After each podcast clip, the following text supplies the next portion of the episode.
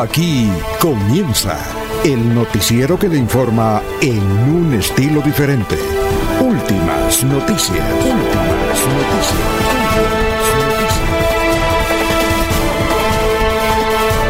La información analizada por los expertos, sin sesgos, explicada con detalles, sin tanta carreta. Últimas noticias por Radio Melodía, también por Facebook y YouTube Radio Melodía. Director Alfonso Pineda Chaparro.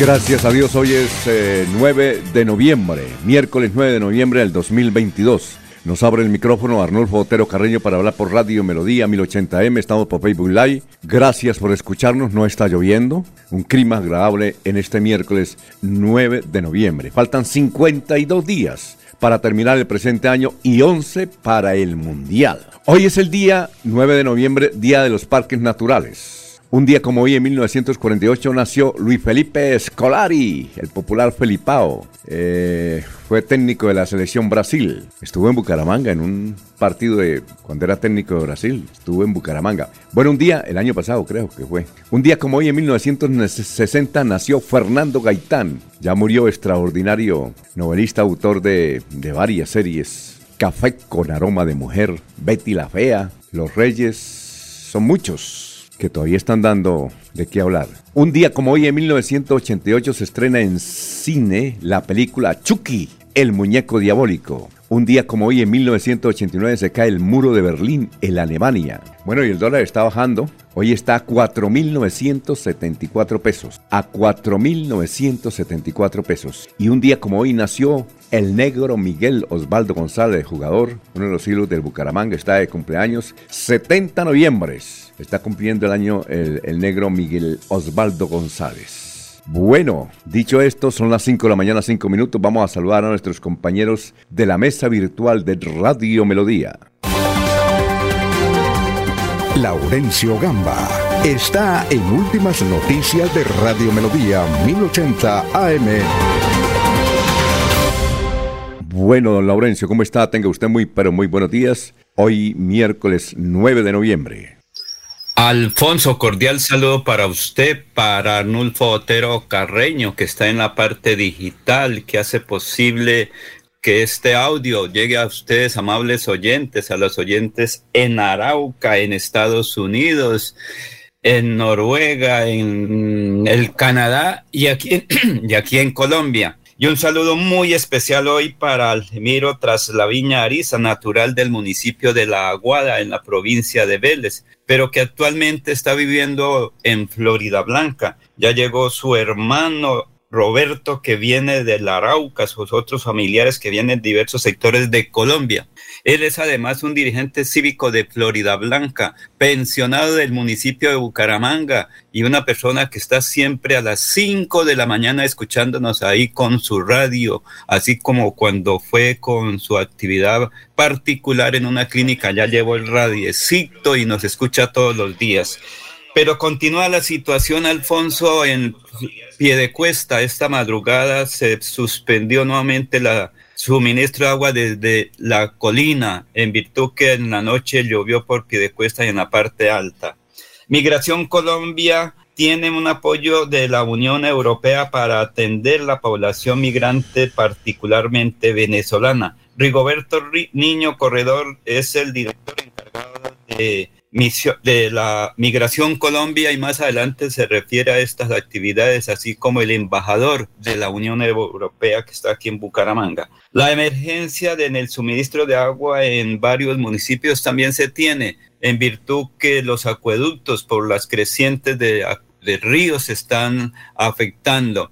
Por eso hay alerta roja en las corrientes de los ríos Suárez, Chicamocha, y otras corrientes de Santander de la Quinta Brigada está requiriendo 900 jóvenes que presten el servicio militar para atender la seguridad en el oriente colombiano y batallones de varios sectores de Santander, incluido el Distrito Especial de Barranca Bermeja. Además de la preparación de la feria, la personera municipal de Florida Blanca también tiene un proyecto muy importante ambiental. Margarita Serrano continúa su trabajo en beneficio de las comunidades, particularmente las que viven cerca a las quebradas y rondas hídricas. Continúa la preparación de estudiantes y docentes en el inglés. Esto en virtud que, como conocemos, recordamos, Santander es uno de los destinos turísticos del orden mundial. Mucha gente llega a este territorio con habla diferente, es decir, inglés o francés. Para eso se requiere personal preparado. Y la tanqueta del el ESMA, antigua ESMA, ahora también está prestando servicio en el municipio de Florida Blanca en el suministro de agua. Mire que todo se puede cambiar para el beneficio de la comunidad. En esta ocasión y en esta emergencia ha sido llevada precisamente a pie de cuesta. Aquí está precisamente un informe desde ese sector de pie de cuesta. Bueno, a esta hora llegamos al barrio Paseo Galicia, ubicado en el municipio de Piedecuesta, Santander, con nuestra tanqueta lanza agua de la Unidad de Diálogo y Mantenimiento del Orden a suministrar cerca de 12 mil litros de agua potable a la población de ese sector que lamentablemente pues, se han visto afectados por la ola invernal. Lamentablemente, pues el acueducto municipal ha sufrido una serie de daños en su tubo de agua madre. Entonces aquí llega la tanqueta a suministrar ese preciado líquido a la comunidad. Muy bien, son las 5 eh, de la mañana, 10 minutos. Eh, a propósito, tenemos aquí, ya tenemos al señor alcalde de Piedecuesta esta madrugada. Cuando tengamos ahí al señor alcalde de Piedecuesta esta madrugada que se eh, interrumpió nuevamente el servicio hacia la 1 de la mañana, tenemos declaraciones del señor alcalde hace pocos minutos. Mientras tanto, vamos a saludar a la gente que ya está incorporándose a la transmisión de Radio Melodía. Olga Blanco, igualmente don Jairo Macías, don Ramiro Carvajal de Deportivos Carvajal, Aníbal Navas Delgado, gerente general de Radio Taxi Libres, que tiene el teléfono 634-2234. 634-2234. Eh, dije bien, sí. Vamos a ver si dije bien el... Eh, bueno, de Radio Taxis Libres. Radio Taxis Libres. Bueno, un saludo igualmente para Juan José Rincón Osma, eh, eh, igualmente para Benjamín Gutiérrez, eh, igualmente para Nino Mosquera, igualmente para Juan Martínez. Bueno, vamos a ver. Benito Rodríguez. Está también don Walter Cáceres. igualmente Walter Ramírez. Jesús Martínez. Pedrito Ortiz, que ya nos ha enviado varios, varios comunicados de pie de cuesta, Pedrito Ortiz. Igualmente Pedro Suaz, Pedro Suaz, desde el sector de Barro Blanco en Piedecuesta, dice que no le ha llegado el, agua. Pedrito Galvis, Pablito Monsalve, Walter Vázquez. Bueno, eh, son las 5 de la mañana, 11 minutos. Bueno, ya tenemos al señor alcalde de Piedecuesta. En las últimas horas volvió a presentarse esta madrugada otro inconveniente que va a retrasar eh, el agua en pie de cuesta. Vamos a escucharlo. Siendo la una de la mañana, lamento informarle a toda la ciudadanía que aún tenemos problemas en la planta de tratamiento La Colina, concretamente desde el sitio de la Bocatoma, donde es la captación del río de Oro. Eh, lamentablemente la planta quedó bastante expuesta, bastante sensible después de la avalancha ocurrida el día sábado. Seguimos trabajando con todo el equipo técnico de la Piedecuestana de Servicios Públicos. Agradecemos su comprensión. El día de mañana seguirá eh, el suministro de agua a través del sistema de carrotanques.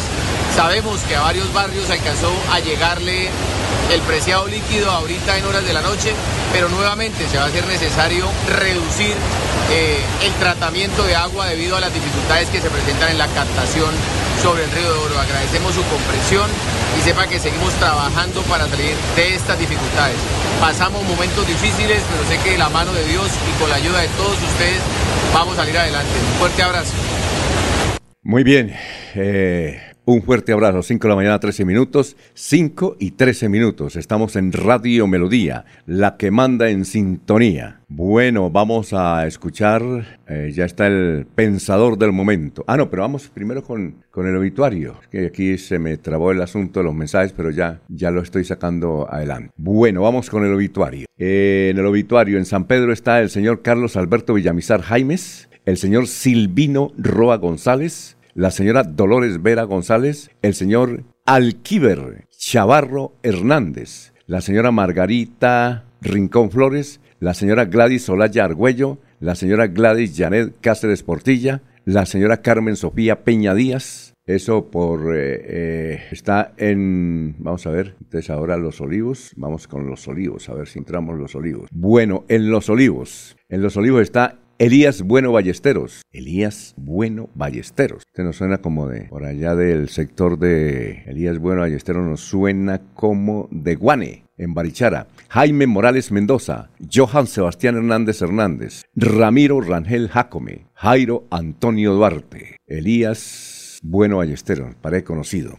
Son las 5 de la mañana, 15 minutos. Ya está ahí el doctor Luis José Arevalo con el pensamiento de hoy, 9 de octubre, 5.15, doctor. Muy buenos días, estimados oyentes y periodistas del noticiero Últimas Noticias de Radio Melodía. Feliz miércoles para todos. Y el pensamiento de hoy dice lo siguiente. No busques la belleza en el rostro, búscala en los sentimientos. No busques la hermosura en el cuerpo, búscala en el alma. Porque la vida es hoy, mañana sigue. Alfonso Pineda Chaparro está presentando Últimas Noticias. Muy bien.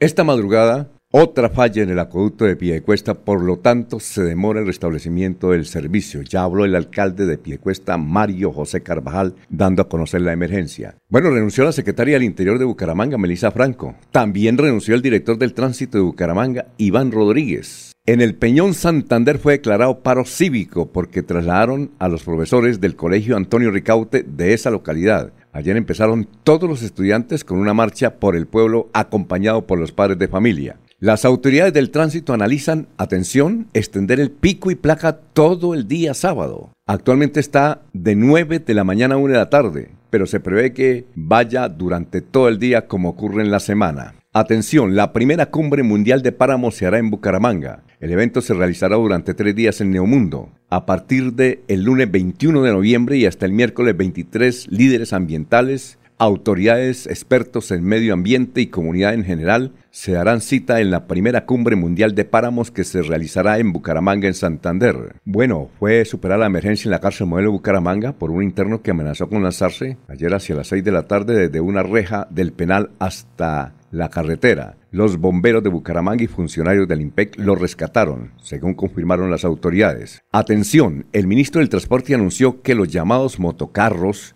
que son pequeños vehículos con tres llantas y movidos por una moto, que están en muchas poblaciones de Colombia, serían legalizados mediante una ley. La santanderiana Anet Tadeo no logró ser elegida representante a la Cámara de Estados Unidos por el Distrito 27 de Florida. Sin embargo, ya tiene un lugar ganado en la política de Estados Unidos con el 42.6% de los votos que obtuvo. Agencia de Empleo de Cajazán es reconocida como caso de éxito en Colombia. La Agencia Gestión y Colocación de Empleo de Cajazán fue reconocida el pasado eh, martes primero de noviembre por la Alianza de Empleo Inclusivo como caso de éxito en Colombia. El acto se cumplió en el auditorio Uniandino de Bogotá en el marco de la socialización del Informe Nacional de Empleo Inclusivo 2021-2022. Vamos a ver qué dice nuestro vecino Vanguardia Liberal. Trae un artículo hoy. ¿Qué es lo que pasa con el acueducto de Piedecuesta? Datos y análisis. Un verdadero calvario sufre Piedecuesta ante la falta de agua potable. Todo obedece a los problemas que ocasionaron las fuertes lluvias en el sector de la colina, lo que impide el, abastecimiento del preciado líquido de la población. El tiempo trae esta crónica. Los 13 chinitos se desligaron de Rodolfo Hernández. ¿Qué pasó con ellos? Ninguno de los jóvenes de los 13 chinitos que lograron llevar a la cima al ex candidato presidencial están trabajando con él. El diario El Espectador que dice, Congreso hundió anoche iniciativa que buscaba que los militares y policías pudieran votar. Iván Velázquez, ministro de Defensa, señaló que abrir esa puerta rompería la unidad de la institución castrense y de sus fuerzas. La pregunta del día, hoy en Melodía, ante la emergencia de Piedecuesta por falta de agua, ¿cuál debe ser el compromiso ciudadano? ¿Cuidar los ríos? ¿Ser solidarios? ¿Exigir mejor servicio? ¿O todos? Hasta aquí el boletín de las noticias. Hoy 9 de octubre, perdón, 9 de noviembre en melodíaenlínea.com. El día comienza con Melodía. Últimas noticias, 1080 AM. Muy bien, vamos a saludar a las personas que ya están eh, con nosotros, están escuchándonos en Radio Melodía. Bueno, son muchos los mensajes que nos llegan. Dice, todavía no llegaba el, el agua a pie de cuesta, llegó a las 4 de la mañana, pero se, se fue nuevamente. En Santander la corrupción la justifican con los fenómenos de la naturaleza sin agua, sin vías. ¿Qué vaina? Dice un Abelardo Correa. Tampoco le echen la culpa a Dios. Él no tiene nada que ver. ¿Sí, señor? Sí, señor. Bueno, vamos a seguir mirando aquí los mensajes de los oyentes. No hay agua aún en pie de cuesta. Esperamos que venga el carro tanque. Esto es el sector del llano. Bien, Adrianita Tarazona. Buenos días, señores Radio Melodía. Gracias por mantenernos informados. Feliz día para todos. López López, buenos días desde Provenza. Eh, igualmente nos saluda don Germán Martínez. Germán Martínez está en el sector de pescadero. Dice, por aquí también la carretera está un poquito con dificultades. Eh, Abelardo Mendoza nos dice desde el Mortiño, ya están pasando vehículos desde ayer hacia el mediodía debido a los inconvenientes que hay en la carretera Bucaramanga-Pamplona. Son las 5 de la mañana, 21 minutos. 5, 21 minutos. Bueno, hay una noticia y es que ayer hablamos con Humberto Castellanos. Humberto Castellanos de la Liga Anticorrupción. Lo que nos dijo es que ninguna actividad se está desarrollando en la liga porque el partido eh, está suspendido por el Consejo Nacional Electoral, es decir, la liga, que están esperando una definición para poder actuar de una u otra manera. Nos dijo que el ingeniero, está, es decir, Rodolfo Hernández, está yendo a la oficina de cuarta etapa, que se reúne con las personas que llegan a visitarlo, pero el partido no está desarrollando actividad alguna. Lo que sí nos dijo Humberto Castellanos es que quiere presentar su nombre como candidato a la alcaldía de Bucaramanga. ¿Con la liga o sin la liga? Nos dijo. Que está esperando que se resuelva lo de la liga. Que por su lado ya ha hablado con varios empresarios sobre su propuesta para ser el próximo alcalde de Bucaramanga. Ah, vamos a ver, ¿no? Porque usted nos dijo, don Laurencio, que, que Humberto Castellano sigue en la liga y evidentemente él sigue en la liga. Dice, pero no hay en este momento nada porque eso está suspendido, no sabemos qué hacer, estamos esperando que se defina lo de la liga. Estamos en eso, estamos esperando que se defina lo de la liga. Oiga, don Laurencio, ¿las ferias de, de Florida Blanca ya terminaron o van hasta el próximo puente? Don Laurencio, ¿se fue? Señor, ahí estoy, sí, señor. ¿Cómo, cómo? Que si las ferias del dulce de Florida Blanca ya terminaron o van hasta el próximo puente? No, sí, continúa. Esta semana es de bastante actividad, también deportiva, cultural. Entiendo que estos días los hermanos Martínez, el Festival de Música, ahí está Martín Parra pendiente de eso, y nuestro común amigo de la radio, que también están ahí pendientes.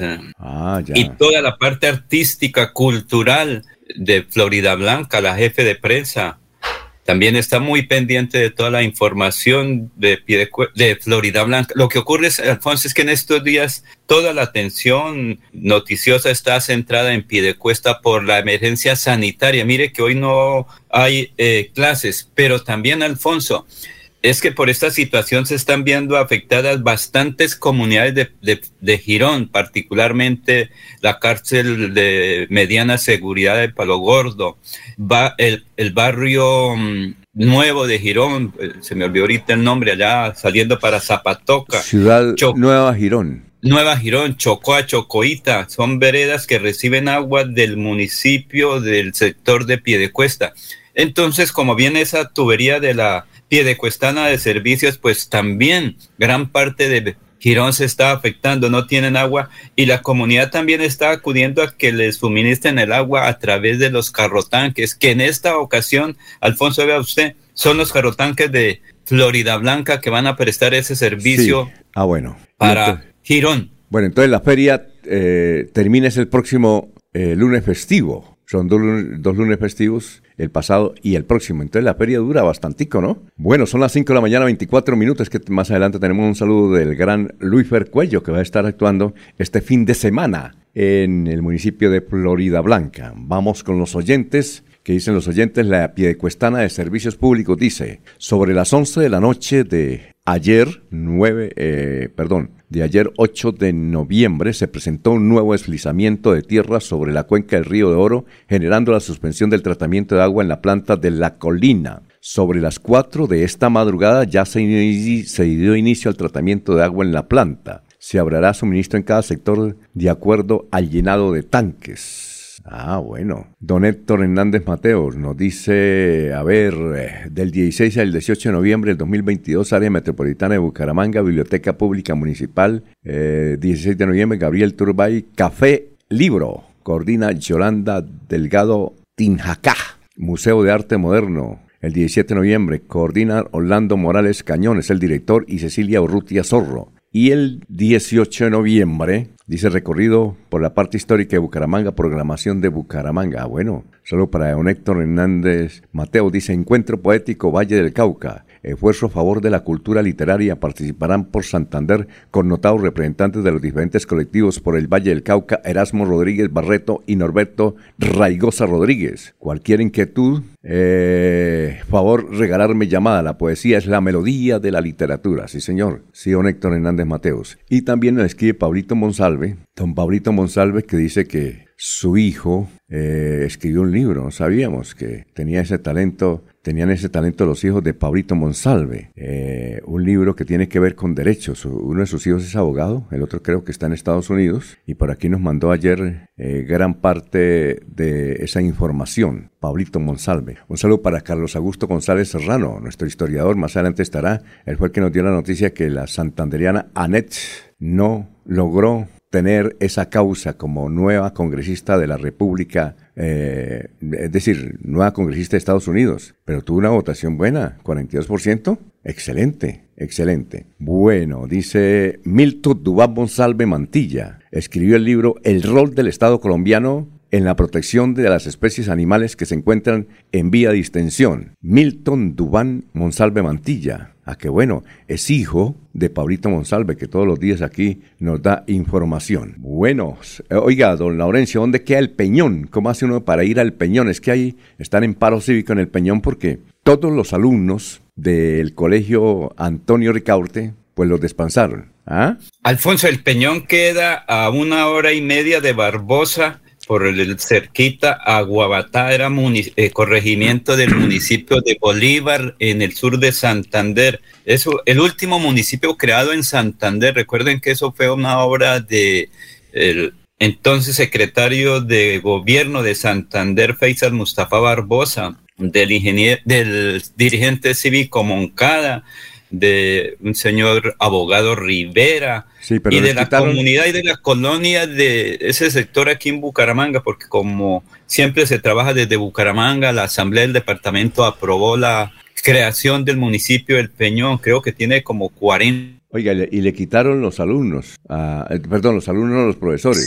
Nueve, nueve, profesores le quitaron a ese colegio. Ayer hubo una manifestación. ¿Qué cantidad de muchachos hay en el corregimiento? digo, municipio, ¿no? Sí. Ese queda cerca a Vélez, ¿no? ¿Primero tiene uno que ir a Vélez o no? Eh, ¿Se puede salir por Vélez? Eh, sí, porque es que eso depende casi que de la vía que va para Bolívar pero tiene otros, por ejemplo, se puede por Sucre también se puede llegar al Peñón, por Guabatá se puede llegar al Peñón, por el lado de Puente Nacional se puede llegar al Peñón. Además que es una zona muy turística, recuerde que allí hay una serie de cascadas que se llama Panamá, Venezuela, eh, muy importante. ¿Se acuerda que ahí hay un señor, no sé si es de Holanda o de, ese europeo, que está mm, trayendo eh, turistas eh, de Europa para eso y eso quedan encantados de lo que allí hay. Nosotros lo que pasa es que aquí casi no conocemos lo que tenemos, Alfonso, pero ahí en el Peñón hay mucho turismo. Es un municipio relativamente nuevo, ¿no?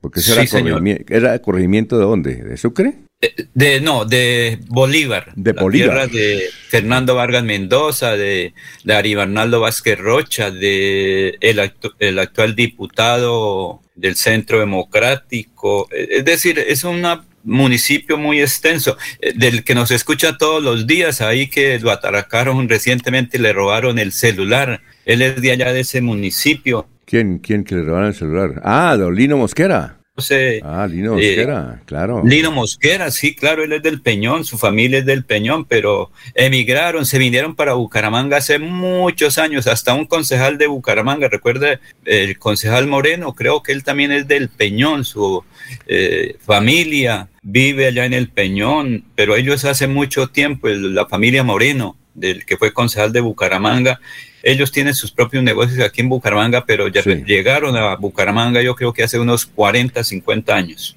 Perfecto. Lino Mosquera, a propósito, dice, buen día, se debe racionar el agua en las casas, usando el agua de las lavadoras para uso del sanitario. Es una forma de racionar el agua. Eh, también nos dice Lino Mosquera, dice, la gobernación va en contravía con su lema al retirar a los docentes de mi pueblo, el Peñón Santander. Son las 5 de la mañana, 31 minutos. En Melodía valoramos su participación.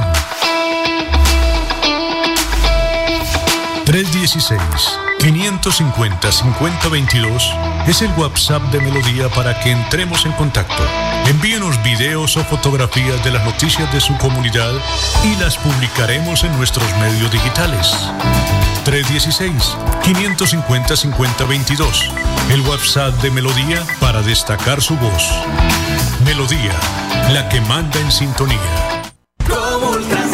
Todas las tiendas de Comultrasan Materiales están de aniversario y por tus compras de contado o a crédito podrás participar por uno de los 120 premios que tenemos para ti. Encuentra pisos, paredes, pinturas y muchos productos más de las mejores marcas y gana con Comultrasan. Vigilado Super Solidaria. Autoriza con juegos. Llegó Navidad para soñar, para soñar. Juntos familia, el calor de hogar comparte más besos y abrazos que te alegren de verdad.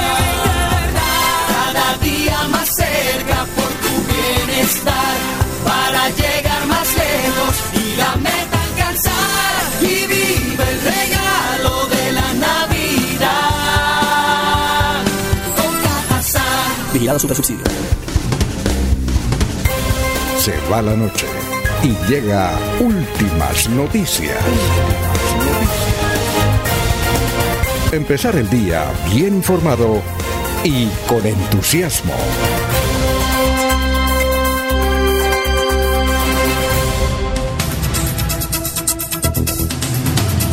Solo para antes de ir con el historiador, vamos con el periódico El Frente, a ver qué trae el periódico Frente hoy. Nos ha enviado don Álvaro Angarita uno de los editores del diario El Frente.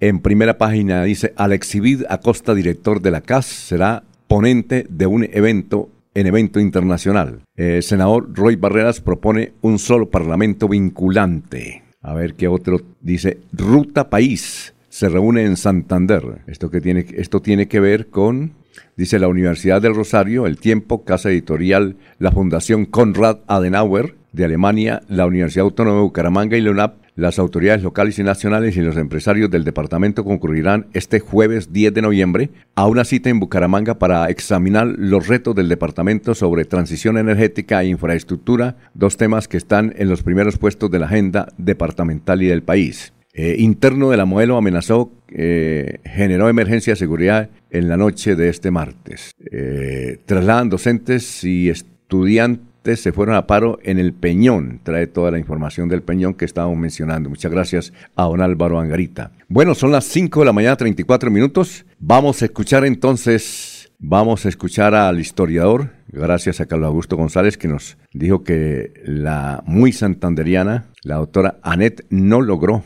Anet Tadeo, no logró ser eh, congresista por el estado de la Florida. Ayer fueron las elecciones, parte de las elecciones en Estados Unidos. Dice que le fue bien a Trump, le fue mal a Biden. Son las 5.35. Doctor Carlos Augusto González, tenga usted muy buenos días. Buenos días a la mesa de trabajo y a los oyentes. Esa fue la noticia más relata en nuestro departamento de 50 años. El ministro de Trabajo, Crispín Villazón de Armas, anunció la descentralización administrativa del Instituto Colombiano de Seguros Sociales en una sesión de la Comisión Quinta de la Cámara de Representantes. Agregó que dicha medida facilitará la labor de las cajas seccionales que, como las de Medellín, Cali, Bucaramanga y Barranquilla, requieren mayor movilidad. El Consejo de Bucaramanga eligió mesa directiva que quedó conformada de la siguiente manera. En la presidencia el liberal Rodolfo González García, en la primera vicepresidencia la anapista Jorge Montañez y en la segunda vicepresidencia la comunista Matilde Esteves de Osorio. Y hace 25 años fue noticia lo siguiente. Las bombas colocadas por grupos extremistas en Barranca Bermeja contra la sede del precandidato presidencial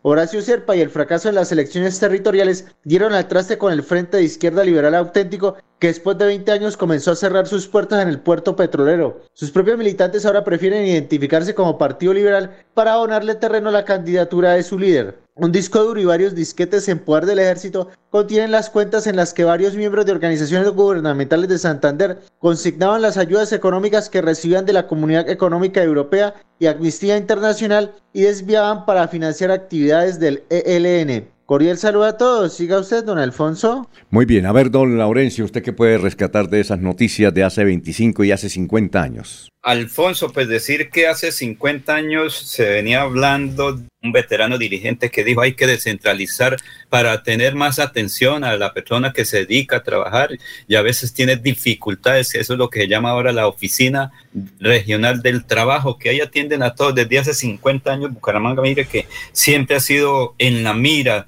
Bucaramanga ha sido paro del desarrollo en el sindicalismo, en la actividad del trabajo.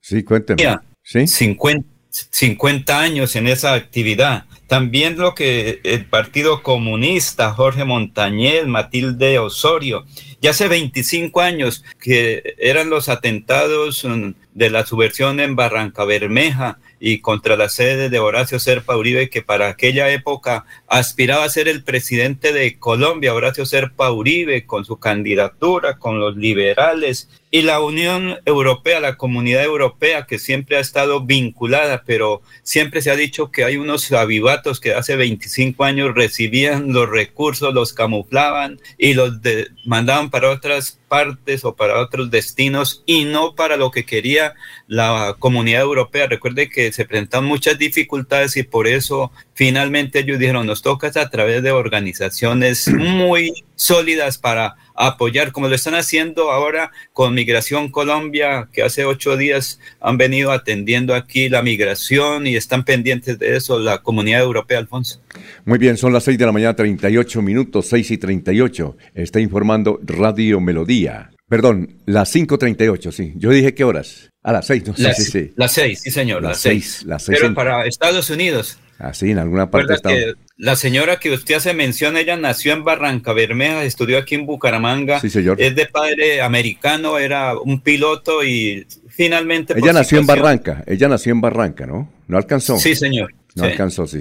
Es que don Diego Galvis dice que cambió la hora en Estados Unidos y hoy va a ser difícil que, que salga porque está en una zona de huracanes está en una zona de huracanes y de tormentas y entonces la comunicación por internet no es muy fluida. Bueno, los libros judiciales de Piedad Córdoba, senadora del Pacto Histórico, no dan tregua y su situación es cada vez más complicada. Eh, los medios de comunicación ya tienen en su poder un explosivo documento con el que la Fiscalía le pide a la Corte Suprema de Justicia, específicamente a la Sala de Instrucción, que la investigue por el lavado de activos. Se trata de un proceso nuevo, diferente a los que ya tienen a, la senadora en el banquillo de procesados ante la Corte Suprema. El origen tiene que ver con millonarios negocios de empresarios dedicados al negocio de textiles, quienes en amplias declaraciones ante la Fiscalía revelaron cómo eh, para concretar eh, pagos en Venezuela había una ficha clave y le tuvieron que pagar jugosas comisiones a Piedad Córdoba. El documento enviado por la Fiscalía no deja dudas y señala que dos testigos salpicaron a Córdoba con este delito cuando al parecer aprovechando su muy estrecha relación con el entonces presidente de Venezuela,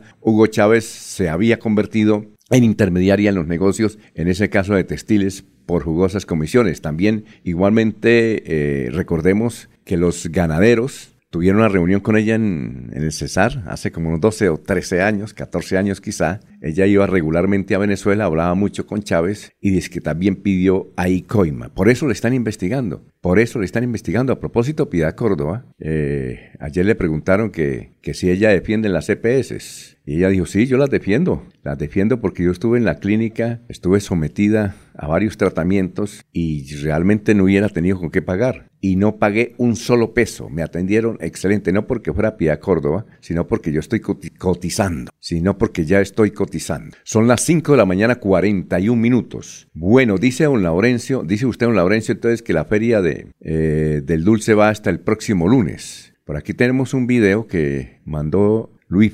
eh, Luis Fernando es un gran cantante de vallenatos. Él estudió aquí en la ciudad de Bucaramanga, ¿no? Eh, porque los eventos siguen eh, todos los días, ¿no es cierto, don Laurencio? De hoy hasta el próximo lunes. La feria, del, La, feria del dulce. Claro. Claro, hoy hay una programación muy importante, mañana, el sábado y el viernes, que es que antier fue la celebración central del aniversario 205 años de Florida Blanca. Pues yo llegué un poquito tarde, pero no pude asistir.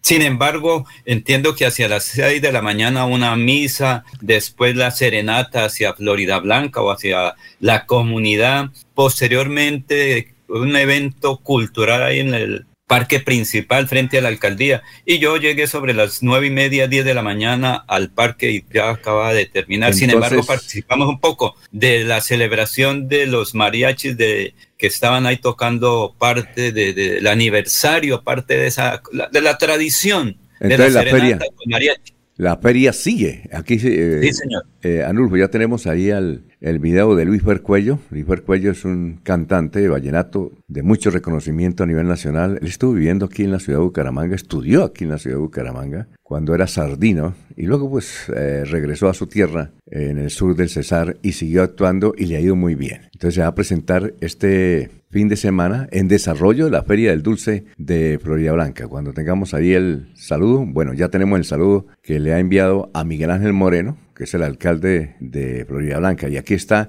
la invitación de Luis Fercuello. Nuestro querido alcalde Miguel Ángel Moreno Suárez. Gracias, muchas gracias por la invitación. Estoy muy feliz de cantarle mis canciones a Florida Blanca desde las 7 pm. No te puedes perder en el parque principal este tremendo concierto que tendremos este 11 de noviembre. Ahí nos vemos. Soy Luis Fercuello. Así es como es que es que y qué. Bueno, y, esta presentación es al gratín, ¿no, Laurencio? Allá como que no cobran. Todo es al gratín. Bueno, vamos con los oyentes. José León, ¿qué dice José León? Vamos a mirar aquí qué dice José León. Dice, muy buenos días, excelente día. Una pregunta. Renunció a la secretaria del Interior. ¿Quién será el nuevo secretario del Interior? Gracias, lo están buscando. Sí, a propósito, hay un boletín de la, de la alcaldía donde hubo cambios. Hubo importantes cambios en la alcaldía. A última hora se fue el director de tránsito de la ciudad de Bucaramanga, Iván Rodríguez. Él llevaba mucho tiempo ahí en el tránsito de la ciudad de, Bucaramanga. Eh, primero como funcionario eh, en aspecto de sistemas y luego como director de tránsito encargado y luego titular. Dice el gobierno, nos dice don Félix Guillermo Cristancho García, desde la alcaldía de Bucaramanga, dice el gobierno de Juan Carlos Cárdenas, anunció las siguientes modificaciones en su gabinete y agradece a los funcionarios salientes por su profesionalismo para cumplir las metas establecidas en el plan de desarrollo. Melissa Franco ha dejado la Secretaría del Interior y asumió como encargado temporalmente Ángel Darío Gutiérrez Rueda. Es un teniente coronel retirado de la Policía Nacional que viene desempeñándose como su secretario de esa cartera. Seguramente puede ser el secretario de, del Interior, porque no es fácil manejar esa secretaría que tiene todos los chicharrones. Esa es la que maneja todos los chicharrones de orden público. Y, y el hombre sabe, ¿no? de seguridad, que es lo básico de esa Secretaría del Interior. Por otra parte, Iván Rodríguez dejó el cargo de director de tránsito de Bucaramanga. Estas funciones ahora las asume de manera encargada Juan Carlos Castilla Arevalo, quien venía liderando la subdirección administrativa y financiera de la entidad. Eh, a propósito, eh, la Dirección de Tránsito estudia un plan de contingencia de movilidad, sobre todo aquí en el centro de Bucaramanga, porque la carrera 13 está tapada porque están haciendo unos trabajos ahí por parte de la EMPAS, entonces realmente hay, un, hay, nudos de tránsito que se presentan y entonces van a habilitar por un tiempo la carrera 15 para toda clase de vehículos. Recuerden ustedes que la carrera 15 desde hace más de 12 años cuando empezó Metrolínea pues no se utiliza porque según el Banco Mundial es una de las exigencias. Pero bueno, las cosas cambian. Es de anotar que ante las nuevas responsabilidades tienen el compromiso de tomar decisiones y ejecutar todas las acciones fundamentales en la protección de los recursos públicos y atender los intereses de toda la ciudadanía, siempre con transparencia y enfocados en construir bienestar en las comunidades. Tras completar tres años de gobierno, dice el doctor Juan Carlos Cárdenas, el alcalde ha sido claro como todo su gabinete. Este es un partido de cuatro tiempos y estamos terminando el tercero. Empezamos el cuarto. Debemos hacer los cambios necesarios para cumplir con las exigencias, necesidades y el mandato de toda la ciudadanía, sin cálculos, sin cálculos políticos y electorales. Hay que indicar que el doctor Juan Carlos Cárdenas es basquetbolista, juega basquetbolista y por eso habla de cuatro tiempos. Dice, el trabajo en equipo con toda la institucionalidad seguirá siendo vital para construir una ciudad más segura y de oportunidades para todos y todas. Yo creo que hasta ahí va, van a ser los cambios de la alcaldía de la ciudad de Bucaramanga. Por ahora entonces repetimos, se fueron los, del, eh, los más importantes que son Secretaría del Interior, pero yo estoy seguro que el coronel en retiro Gutiérrez, que fue de la Policía Nacional, creo que va a asumir la, la Secretaría en su totalidad. El hombre sabe, viene de una institución de policía que tiene mucho que ver con, con la Secretaría del Interior. Y en cuanto a la Dirección de Tránsito, por ahí hay varios candidatos hay varios candidatos. Es un chicharrón eso de la dirección y tránsito de la ciudad de Bucaramanga. Son las 5 de la... Sí, cuénteme, ¿sí? Es que solo un, digamos que un equipo de la Dirección de Tránsito de Reguladores o de Alpérez están en la diagonal 15 atendiendo que no pasen vehículos. En cada boca calle, como se diría vulgarmente, hay dos personas, un regulador y un asistente para evitar que las motos, los carros particulares por estos días transiten por ese sector. Por eso se ve tan bonito, pero todo un equipo, creo que son 20 por la mañana y 20 por la tarde, y hay 100, eh, hay 100 miembros eh, activos de regulación de tránsito al Pérez. Entonces la situación es muy compleja, mucho trabajo y poca gente. ¿Qué días alguien me decía, pero aquí está bonito la diagonal 15, pero el resto de la ciudad no hay nada. Pero claro, no que recuerden que hay una acción, una tutela, una acción popular que obligó a esa determinación por el acuerdo que hay con el Fondo Mundial o como se quiera, o por planeación nacional. No, no, con el Banco Mundial. El Banco Mundial hay un acuerdo. Pero es que fue un COMPES el que escribe, el que lograron ese acuerdo que esa vía era exclusiva para Metrolínea. Por eso estos días usted la ve, cuando salga más tardecito puede ver cómo se ve tan bonita estos días, pero cuánto personal hay, porque es que la gente es eh, muy irresponsable, se quitan ellos inmediatamente vuelve al caos ahí en la diagonal 15. Muy bien, son las 5 de la mañana 49 minutos, estamos en Radio Melodía. Cada instante de la vida lo podemos disfrutar si lo mejor del amor siempre está ahí Así que aprovecha y abraza a tus hijos. Conversa con los abuelos. Juega con tu mascota. Disfruta un café con los amigos. Da gracias por cada momento, porque cada uno de ellos será más vida para ti. Los Olivos, un homenaje al amor. ¿Sabías que en promedio una persona produce semanalmente 4 kilos de residuos orgánicos que terminan en los rellenos sanitarios? ¿Qué? La buena noticia es que solo se necesitarían 5 moscas soldado negro y 2.000 de sus larvas para convertir esos residuos en abonos. Una solución feliz para las larvas, para cientos de gallinas y peces y para el planeta. CAS Santander. Soluciones inspiradas, derivadas y basadas en la naturaleza. Y es nuestro amor. El agua de Bucaramanga y del mundo es sagrada. Por eso, Santurbán no se toca. Estamos liderando en los diferentes sectores regionales y nacionales nuestra iniciativa ambiental por la defensa del páramo de Santurbán. De la mano con toda la ciudadanía, seguimos firmes y comprometidos con el medio ambiente por el futuro del agua, de la vida y de las nuevas generaciones lo estamos logrando. Alcaldía de Bucaramanga. Gobernar es hacer. Se va la noche y llega últimas noticias. Todos los días, desde las 5 de la mañana, empezar el día bien informado y con entusiasmo.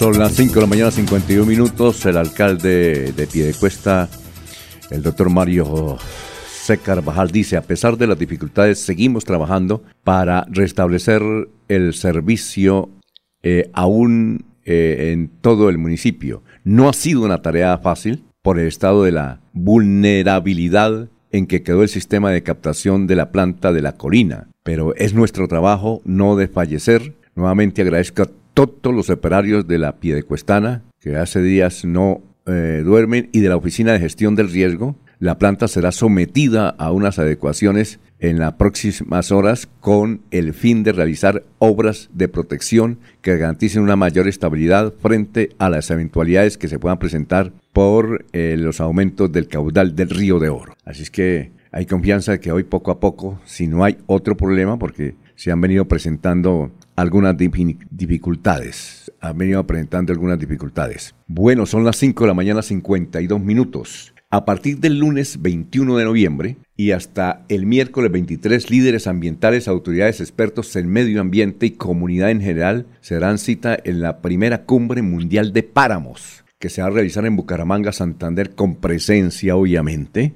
con el presidente Petro. El evento se hará en Neomundo. Tiene como objetivo evaluar qué está pasando con estos ecosistemas en el planeta, abrir espacios de formación para que niños, jóvenes y adultos se apropien del cuidado del medio ambiente y conocer qué acciones de mitigación se están tomando frente al fenómeno del cambio climático. Se busca que como ciudadanos de este planeta comprendamos qué pasa hoy en los páramos y el futuro de estos en la crisis climática y como todos, desde las autoridades públicas, privadas, organizaciones civiles y ciudadanos del común, tenemos un rol muy importante en la nueva gobernanza del agua, dijo María Fernanda Cuartas, asesora ambiental de la alcaldía de Bucaramanga. De esta primera cumbre mundial de páramos participarán el embajador de Colombia en Estados Unidos, Luis Gilberto Murillo, la ministra del Medio Ambiente y Desarrollo de Colombia, Susana Muhammad, el director de la Agencia Nacional de Minería, Luis Álvaro Pardo, así como representantes de la sociedad civil y empresas que lideran acciones para la defensa de los ecosistemas de alta montaña, entre otros invitados tanto nacionales como internacionales, y el jefe de jefes, el doctor Gustavo Petro. Durante tres días, los asistentes podrán disfrutar de expresiones artísticas locales, encuentro de líderes ambientales y muestras culturales en torno a la educación ambiental. Adicional a esto, se realizarán exposiciones, conversatorios y análisis de la crisis climática, el impacto del ser humano sobre los ecosistemas paramunos y cómo se podría frenar el daño ambiental. Eh, pues todo el mundo puede participar, pero hay que eh, inscribirse previamente en la alcaldía de la ciudad de Bucaramanga, con María Fernanda Cuartas. Entonces, eh, fue aprobado ayer esta gran primera cumbre que se va a cumplir en la ciudad de Bucaramanga, en Neomundo, con presidente a bordo. Buena noticia. Ahí tenemos que estar pendiente, ¿no, Laurencio? Son las 5.55. Le escuchamos, su invitado, don Laurencio. Estamos en Radio ah, Melodía. Alfonso, a los migrantes, apoyo europeo de la Comunidad Europea o la Unión Europea, vinculación a través de un carro móvil para atención a los venezolanos. Aquí hay mucha gente que llega y tiene dificultades para la regularización. Sin embargo, con esta nueva actividad que tiene el apoyo de la Comunidad Europea, pues van a que ellos puedan trabajar legalmente, porque aquí hay mucha gente que eh, trabaja, pero es, no tienen identidad. Me refiero a que no están en ningún Colombia, al embajador de la Comunidad Europea, Gilles Bertán, Igualmente que Rigoberto Niño Corredor, que es el secretario eh, general de Migración Colombia y director encargado de esta entidad. Pues aquí están. Diariamente nos deportan un avión de Estados Unidos que llegan en llegan con esposas, como si fueran criminales que no lo son, al aeropuerto El Dorado. Suman 15 mil mensuales y llegan en condiciones también deplorables económicas y sociales. Nosotros hemos entregado 10 Migración Colombia. Eh, por ejemplo, entregamos una también en Cúcuta y también en otras, otras ciudades del país. A, a, zonas apartadas donde hay unos migrantes, por ejemplo, migrantes que están trabajando en el campo, que están, que están lejos de la ciudad porque tienen un salario que es un salario diario, pierden un día de salario. Las unidades móviles son Migración Colombia porque ellos saben dónde. A nivel de la región, ¿qué incidencia puede tener ahora que la gente no sale por el Darién? ¿Va a ser afectado esta región? ¿Ha entregado en la región? La, el tema del Darién es muy complejo y al final los flujos que, de, personas que van, que van por el Darién cambian mucho. En los, tres últimos años lo que hemos visto es que en el periodo que empieza ahora, llegando al periodo de Navidad, el flujo va bajando. Es en Necoclí, antes de cruzar, a veces en Panamá. Y obviamente nosotros nunca hemos aconsejado hacer esta, esta travesía porque este cruce es peligrosísimo. La mayoría de los migrantes que estaban ahí no eran, no eran personas provenientes de Venezuela. eran personas provenientes del planeta entero, de países africanos, de países asiáticos, cruzar con un sueño, un sueño estadounidense. En los últimos meses lo que hemos visto es que hay muchos más venezolanos. Nosotros lo que tenemos de comunidad internacional y en particular de Unión Europea, porque y entonces se necesita más ayuda humanitaria porque súbitamente hay un, un, flujo de gente que llega a Necoclí y que queda como estancado, bloqueado. Eh, Laurencio, ¿cómo se llama ese muchacho? ¿De dónde es ese muchacho? Él es de la Comunidad Europea, es el embajador de eh, la Comunidad Europea en Colombia. ¿Como francés? Es, como francés o...? De pronto, tal. Ah, es como... Sí. Ah, domina, eh, domina el español. Y el otro se llama Rigoberto Niño Corredor, que es el secretario general de Migración Colombia y actualmente director encargado de esta oficina que aquí en Bucaramanga ha tenido bastante importancia. Tiene ahorita dos oficinas, donde era la tradicional sede del DAS, recuerdan ahí en ah, cerca de gobernación, ahí es una sede, pero ah, en la parte de abajo por la... ¿Y cómo se llama la oficina? ¿Sede, ¿Cómo se llama la oficina? Migración Colombia. Migración Colombia. Tiene dos entonces ahí donde era el DAS y la otra está, eh, digamos, 50 eh, eh, metros adelante hacia el Parque García Rovira, después ah, de la Casa Conservadora. Ahí tiene una nueva oficina que es para ser, digamos, tener toda la documentación. Ahí hay como 20 personas que están atendiendo a los migrantes. ¿A los venezolanos o a de todos diferentes países? Particularmente venezolanos. Ahí llega la gente, se inscribe, le hacen el proceso para tener ese permiso para trabajar legalmente. Me refiero que es como una especie de pasaporte que les dan ahí, lo legalizan y la gente puede trabajar bien, tranquilos, porque al fin y al cabo son eh, ciudadanos y personas que requieren trabajo y también toda la atención en salud y alimentación, Alfonso. Bueno, vamos con los oyentes, Elsie Patricia Archila. Buenos días, señores periodistas. Gracias por mantenernos informados todavía sin agua. Todos los días nos dicen que hoy es el día, pero sí se han presentado inconvenientes se arregla y entonces viene otro lío. Es como esos carros viejos, ¿no? Que usted los lleva al taller y listo ya. Ay, pero cuando prenden, entonces le, le ¿qué? Le detectan otra falla. Lo que pasa es que entendemos que el, el arcoducto de es viejito, hay que renovarlo. Don Eliezer Galvez nos escribe, grandioso días amigos, cuando se quiera usted vincular Don Eliezer Galvez, está por allá en el estado de Indiana, en Estados Unidos. Si nos quiere comentar algo con Eliezer, gracias por la sintonía. René Alexander Parra Castellano también nos, eh, nos escucha, dice que tiene últimas noticias. Debe ser de política, ¿no? Debe ser de política. Son las seis de la mañana, un minuto, estamos en Radio Melodía. Aquí Bucaramanga, la bella capital de Santander. Transmite Radio Melodía, Estación Colombiana, HJMH. 1080 kilociclos, 10.000 vatios de potencia en antena, para todo el oriente colombiano. Cadena Melodía, la radio líder de Colombia. ¿Sabías que en promedio una persona produce semanalmente 4 kilos de residuos orgánicos que terminan en los rellenos sanitarios? La buena noticia es que solo se necesitarían 5 moscas soldado negro y 2.000 de sus larvas para convertir esos residuos en abonos. Una solución feliz para las larvas, para cientos de gallinas y peces y para el planeta. CAS Santander. Soluciones inspiradas, derivadas y basadas en la naturaleza. En Melodía valoramos su participación. 316-550-5022 es el WhatsApp de Melodía para que entremos en contacto. Envíenos videos o fotografías de las noticias de su comunidad y las publicaremos en nuestros medios digitales. 316-550-5022. El WhatsApp de Melodía para destacar su voz. Melodía, la que manda en sintonía.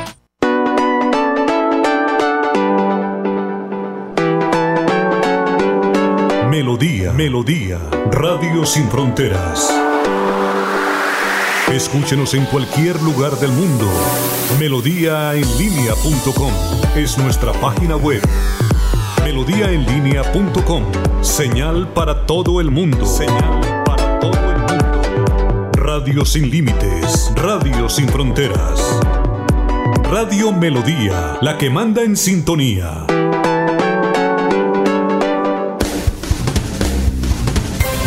Se va la noche y llega últimas noticias.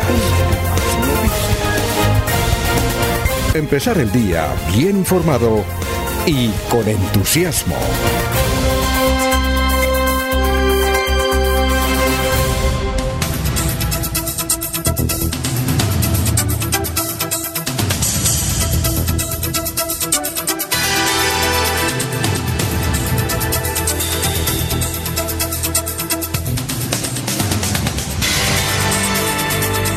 Muy bien, eh, eh, son las 6 de la mañana y 4 minutos. Tenemos al doctor Pedro Belén Carrillo, él es el director de INDE Santander. Eh, doctor, tenga usted muy, pero muy buenos días. ¿Aló? Doctor, buenos días. Ah, lo teníamos en la línea. Vamos a insistirle al, doctor- al director de INDER Santander. A ver si es posible la comunicación con él, que lo teníamos en la línea y se colgó. Vamos a insistir nuevamente. Es importante hablar con él en el día de hoy, tal como lo prometimos en el día de ayer. Eh, es el director de Inder Santander. Bueno, ahí le estamos marcando. A ver si es posible eh, que nos conteste. ¿Aló, doctor? Buenos días. Sí, doctor, ¿cómo está? Le saludamos aquí en Radio Melodía. Muchas gracias por estar con nosotros. Muy gentil.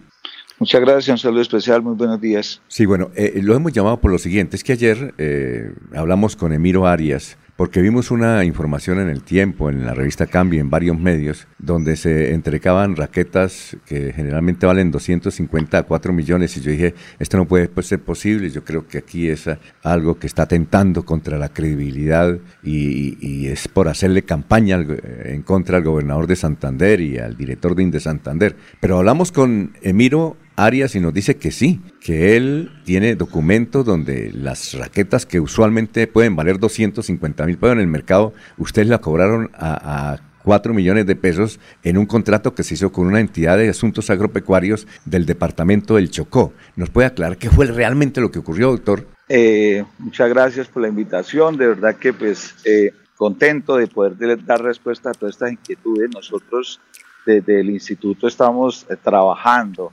nuevamente por la dignificación del deporte en Santander. Este proceso se hace a través de, de- de una entidad que presta el servicio como tal, un servicio a un programa que hemos denominado eh, escuelas eh, de talento deportivo, de especialización deportiva. En este programa pues se adquieren unos elementos deportivos, elementos de muy alta calidad. Yo quiero que, invitarlos a que revisemos las referencias de los elementos y hagamos el comparativo. Los comparativos los podemos hacer a través de páginas web, a través de proveedores, a través de los expertos, las ligas, las federaciones, el Comité Olímpico Colombiano. Ellos podrían revisar cada uno de los elementos y dar un precio estimativo. Yo puedo, y lo digo con respeto, entrenar o jugar con un elemento raqueta, por llamarlo de esta manera, con una raqueta de, hay desde 80 mil pesos en adelante,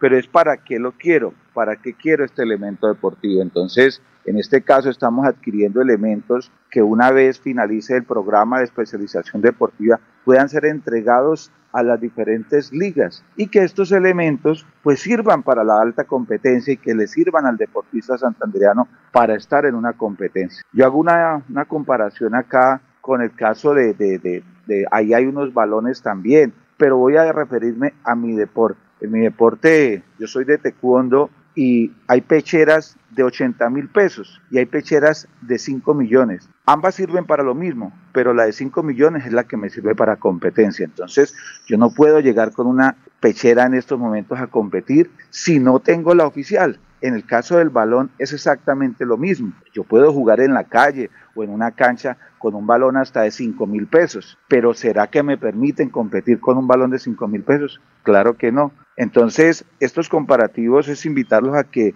revisemos eh, un poquito más el proceso, revisemos las referencias de los productos. A la vista todos son raquetas, pero esto tiene unas referencias y estas referencias se, se, se identifican a través de la composición del elemento. Hay raquetas de hierro, hay raquetas de aluminio, hay raquetas de alea- aleaciones y pues hay raquetas de carbono. Entonces, es para qué la quiero y para qué tipo de competencia la necesito.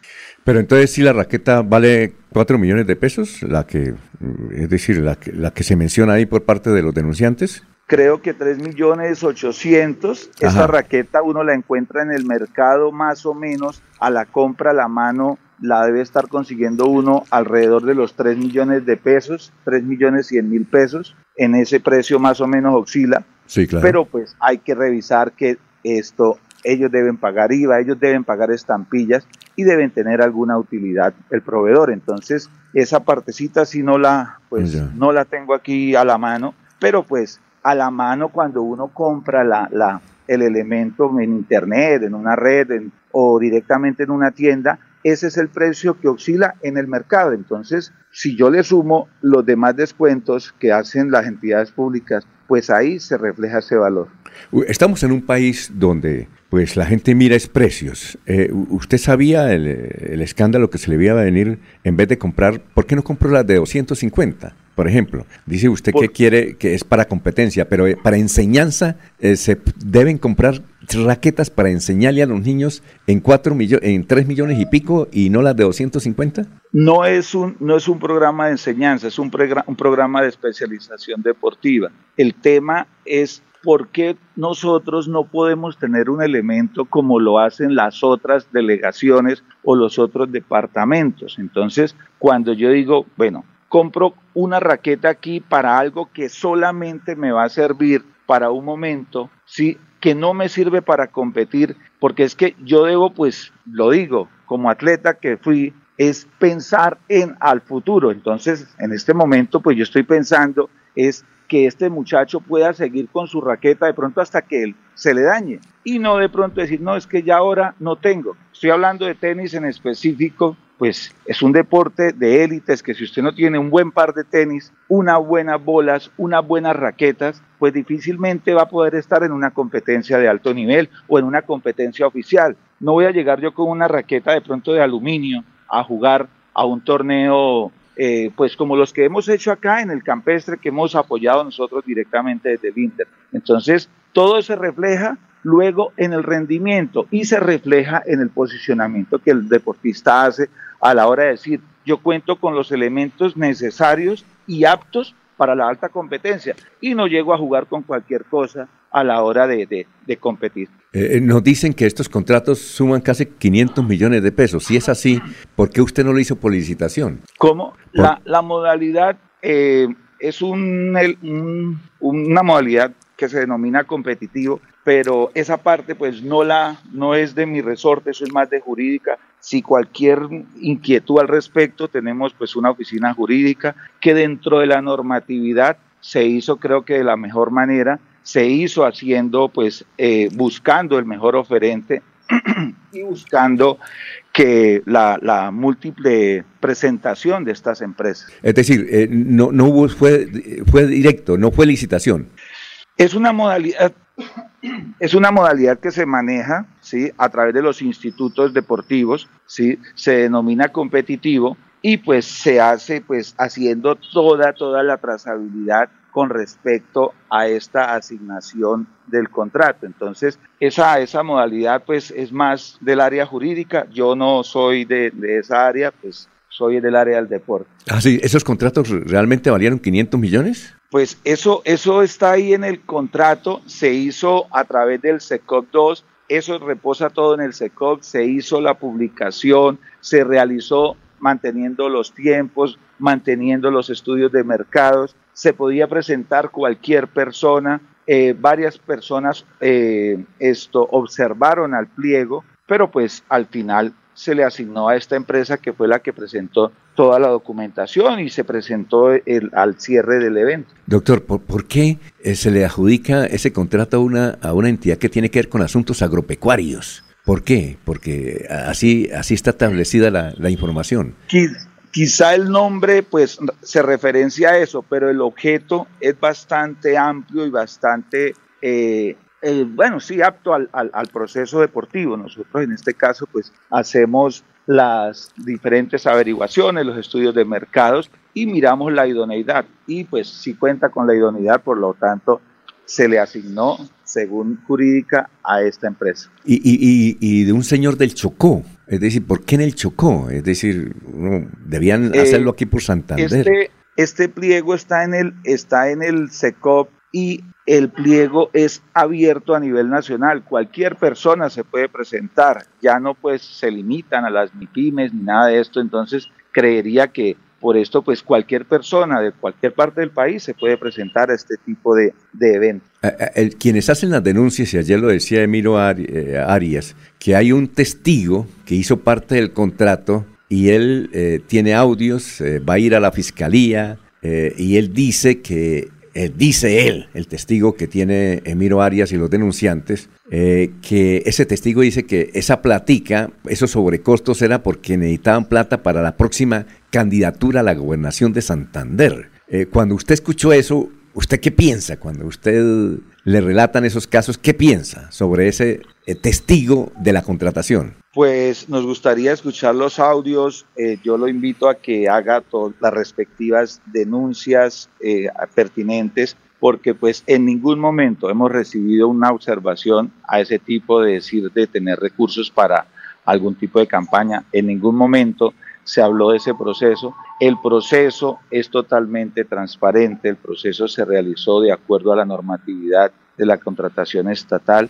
y pues creería que si en algún momento ellos hablan de esto y el señor asegura tener estos audios, que nos los haga conocer y pues luego revisaremos qué fue lo que sucedió, pero de plena seguridad no hay ningún tipo de, de- de observación a decir que estamos haciendo cosas indebidas. Cabe resaltar que el proceso, que el proyecto no se ha liquidado, que el proyecto está eh, finalizó, no se hizo, eh, no se dio continuidad, pero pues el proyecto no se ha finalizado. Entonces, como tal, no ha habido todavía liquidación. Por ahí comentan, sí, que faltaron unas capacitaciones. Sí, debido a la, a la calidad de los docentes, a la calidad del programa, pues no se dieron algunas capacitaciones, pero todo esto está en el proceso de liquidación. Entonces, resaltar de que el proceso todavía no se ha liquidado para que tengan en cuenta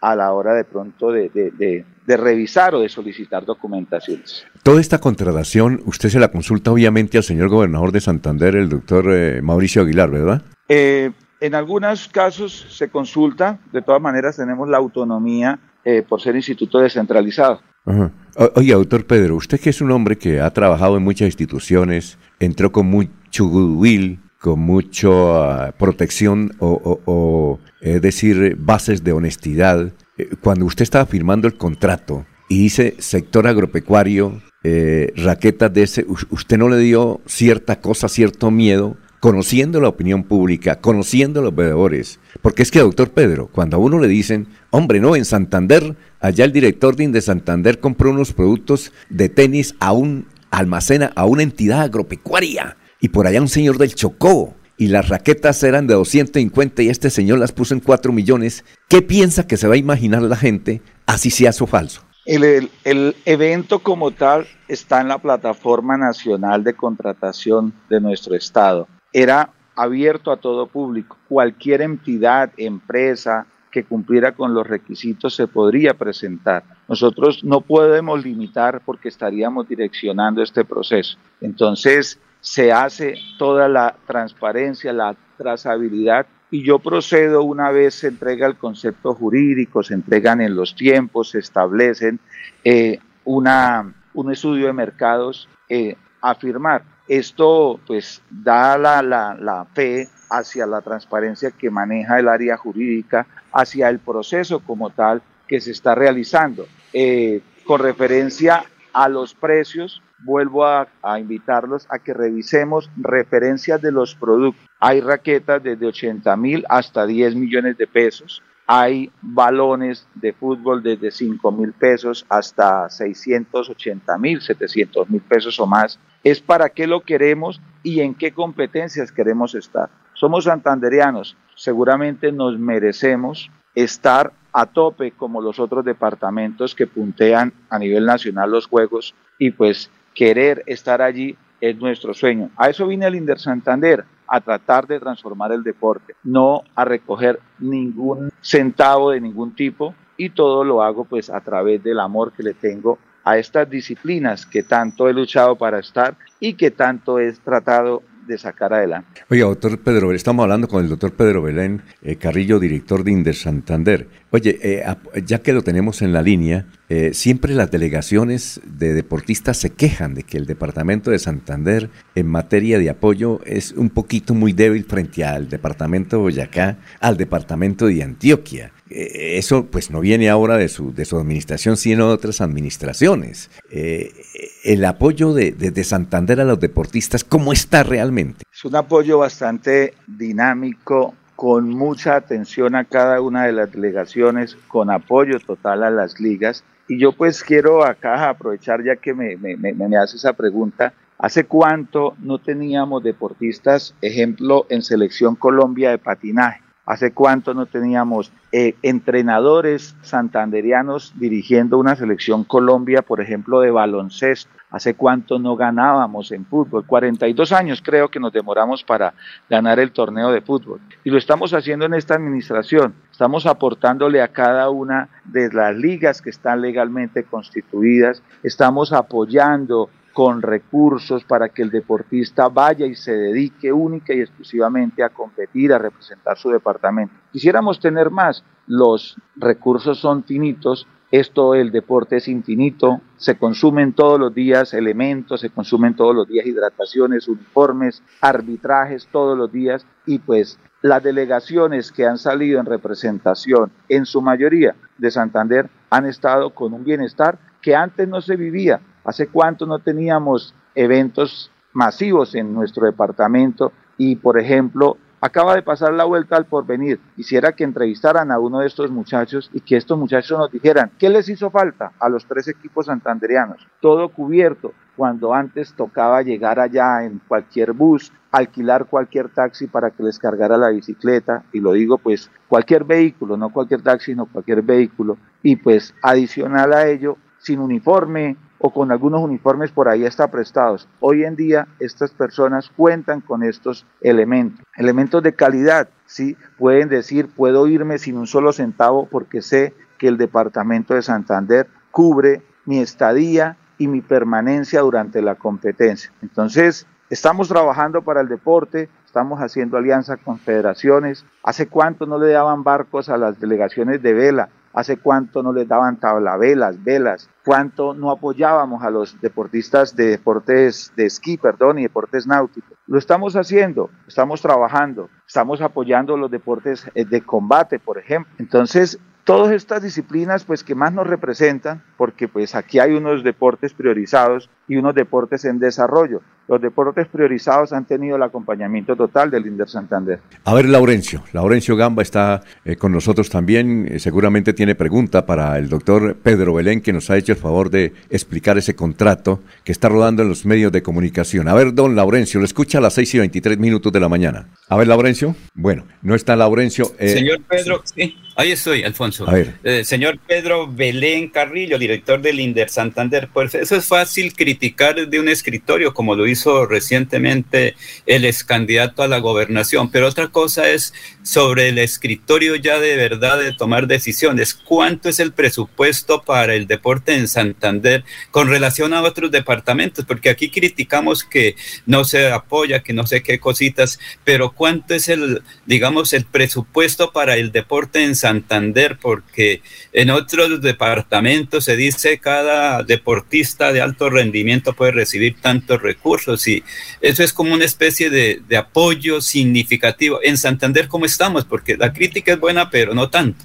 Pues pasamos de, recibir... Eh, hablo, pues tengo con mucho respeto que irme al 2019, a ese cuatrenio donde el presupuesto eh, está tasado en 2.500 salarios mínimos. ¿sí? Hoy en día podemos eh, hablar de 10.000, 12.000 salarios mínimos anuales, toda vez que tenemos pues una ordenanza que nos permite presentar proyectos a diario permanentes y que estos proyectos son aprobados por eh, el señor gobernador y la asamblea del departamento y así se pueden seguir asignando recursos. Con recursos en estos momentos no podemos compararnos, y lo digo pues no por no por no ser o tener las capacidades, pero pues tener en cuenta de que a través del licor se recibe muchísimos recursos. Nosotros no tenemos licorera y pues esto hace que Antioquia y Valle estén por arriba en el tope de estos procesos y se refleja sobre todo en los resultados que se obtienen a través de los Juegos Nacionales, que es nuestro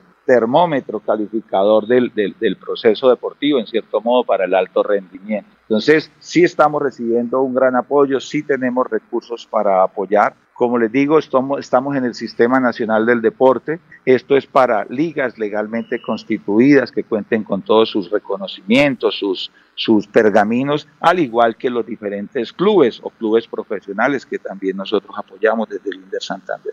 Ahora, doctor, eh, eh, es un salto tremendo, es decir, más o menos 2.500 millones de pesos a 12.000 millones, es un salto tremendo de una administración a otra, ¿no? Claro que sí, nosotros eh, fuimos el primer departamento en Colombia en aprobar la tasa pro deporte, una ley que saca, que a través de la doctora Hurtado, una representante de la Cámara, ella pues hace este proceso, hace este, crean esta ley y es una ley que pues en el 2020 nosotros una vez salió hicimos el proceso para la aprobación y pues fuimos el primer departamento, ya la mayoría de departamentos en Colombia la tienen y pues es un gran apoyo al deporte, ya que pues de acá se pueden eh, dirigir recursos hacia las diferentes eh, modalidades deportivas, delegaciones deportivas y sobre todo que está marcada que es única y exclusivamente para el apoyo al deporte. Eh, doctor Pedro Belén Carrillo, ha sido usted muy generoso con nosotros por, por estar con nosotros. A ver, la última pregunta, sí, sí.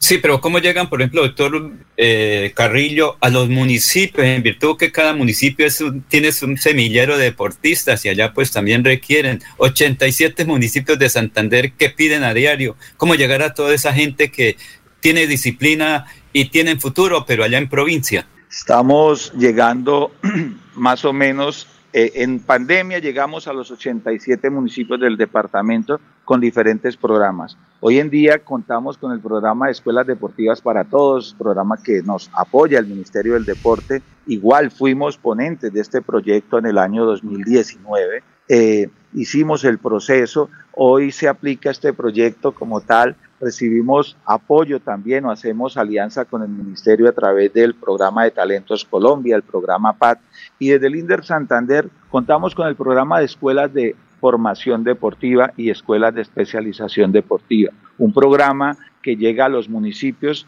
Eh, yo quiero preguntarles, por ejemplo, la India, es un corregimiento. ¿Quién creería que en la India hoy en día tenemos una escuela de fútbol, una escuela de boxeo, teniendo en cuenta que son pues niños con una raza súper especial, con una mezcla de razas que son de tallas muy altas, que tienen un desarrollo muscular diferente. En el municipio de Páramo tenemos una escuela de taekwondo, en Barranca Bermeja hemos apoyado cualquier tipo de escuela. Tenemos pues escuelas de esquí en San Gil, escuelas de rafting en el Valle de San José y asimismo aquí en el área metropolitana una gran variedad de disciplinas sobre todo totalmente gratis, con entrenadores pagos por el Instituto de Deportes al servicio de la comunidad, para aquellas comunidades que no tienen de pronto sus papitos, cómo pagarle a sus niños la mensualidad. Desde el Inder Santander es totalmente gratis en los mismos escenarios donde entrenan las selecciones o donde entrenan las escuelas ya o los clubes privados. Entonces,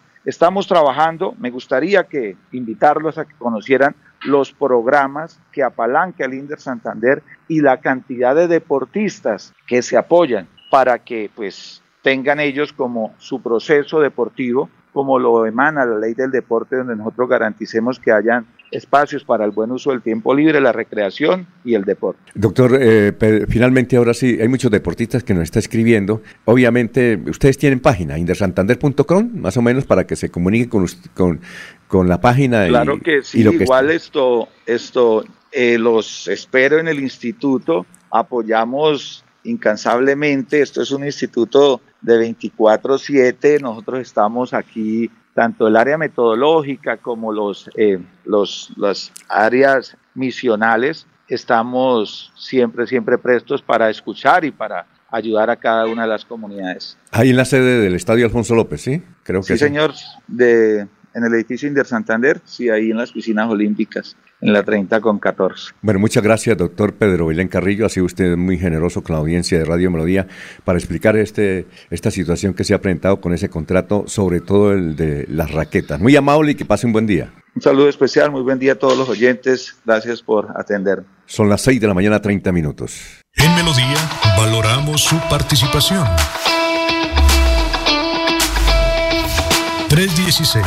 316-550-5022 es el WhatsApp de Melodía para que entremos en contacto.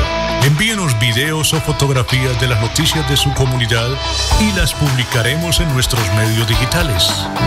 316-550-5022. El WhatsApp de Melodía para destacar su voz. Melodía, la que manda en sintonía. ¿Sabías que en promedio una persona produce semanalmente 4 kilos de residuos orgánicos que terminan en los rellenos sanitarios? La buena noticia es que solo se necesitarían 5 moscas soldado negro y 2.000 de sus larvas para convertir esos residuos en abonos. Una solución feliz para las larvas, para cientos de gallinas y peces y para el planeta. CAS Santander.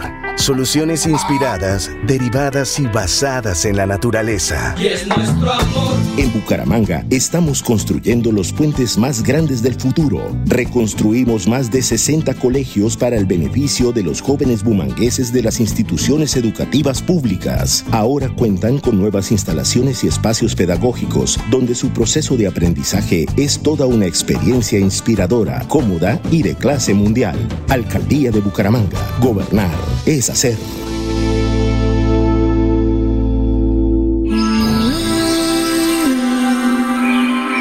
Es momento de viajar a un mundo mágico, en el que podrás aventurarte para compartir con comunidades indígenas, aprender de su cultura y legado, descubrir sus saberes ancestrales, deleitarte con platos hechos con los manjares de la selva y visitar lugares sagrados que te harán sentir en otro planeta. No te quedes imaginándolo. Ven a Putumayo y vive esta experiencia ancestral. Invita al Ministerio de Comercio, Industria y Turismo, Fontur y Gobernación del Putumayo. Todas las oficinas de Comultrasan Crediaportes están de aniversario y por tus desembolsos de crédito, pago oportuno de cuotas mensuales y capitalización de aportes, podrás participar por uno de los 120 premios que tenemos para ti. Es muy fácil participar y ganar. Encuentra mayor información en comultrasan.com. Vigilada Super Solidaria. Autoriza con juegos. Llegó Navidad para soñar, para soñar. Familia, el calor de hogar. Comparte más besos y abrazos que te de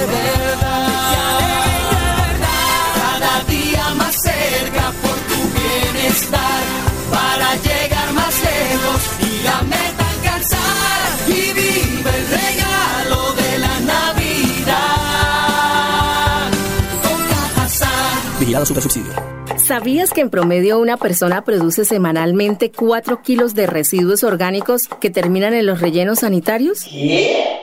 La buena noticia es que solo se necesitarían 5 moscas soldado negro y 2.000 de sus larvas para convertir esos residuos en abonos. Una solución feliz para las larvas, para cientos de gallinas y peces y para el planeta. CAS Santander. Soluciones inspiradas, derivadas y basadas en la naturaleza.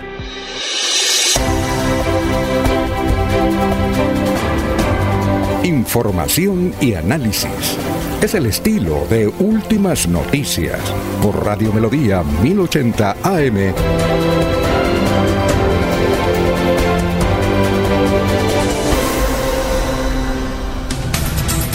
Bueno, son las 6 de la mañana, 34 minutos. Son muchos los mensajes, son 32 mensajes, unos en favor y otros en contra del director de Inde Santander. Unos le creen, otros no le creen. Eh, por ejemplo, Héctor Hernández Mateo dice que no le cree. Gustavo Penilla Gómez también dice que no le cree. Juan Alberto Morales dice sí, yo le creo. Y ahí está la forma como eh, algunos individuos eh, utilizan los medios de comunicación para darle con todo al señor gobernador de Santander y ahí en Radio Melodía también se prestan para eso, ahí nos está, nos está dando madera. Pero bueno, también hay de otros temas, por ejemplo, René Parra, eh, es un abogado, nos informa que han creado un nuevo partido político, se llama Partido Demócrata Colombiano, es una D, y en el vértice de la D, en la parte de abajo, está un puntico rojo y es color amarillo. Le preguntamos que si es un nuevo partido dice que sí. Eh, dice que es a nivel nacional. Dice, eh, le digo a René Parra, hombre, queremos entrevistarlo. Eh, dice, estoy en vuelo a Santa Marta para una reunión con el presidente del partido. Entonces tiene que ver esto también de Santa Marta, porque en Santa Marta hay otro partido que se llama Fuerza, es el, será el mismo Fuerza Ciudadana, que lo orienta el el actual gobernador Carlos Caicedo, del cual hizo parte don Emiro Arias, precisamente.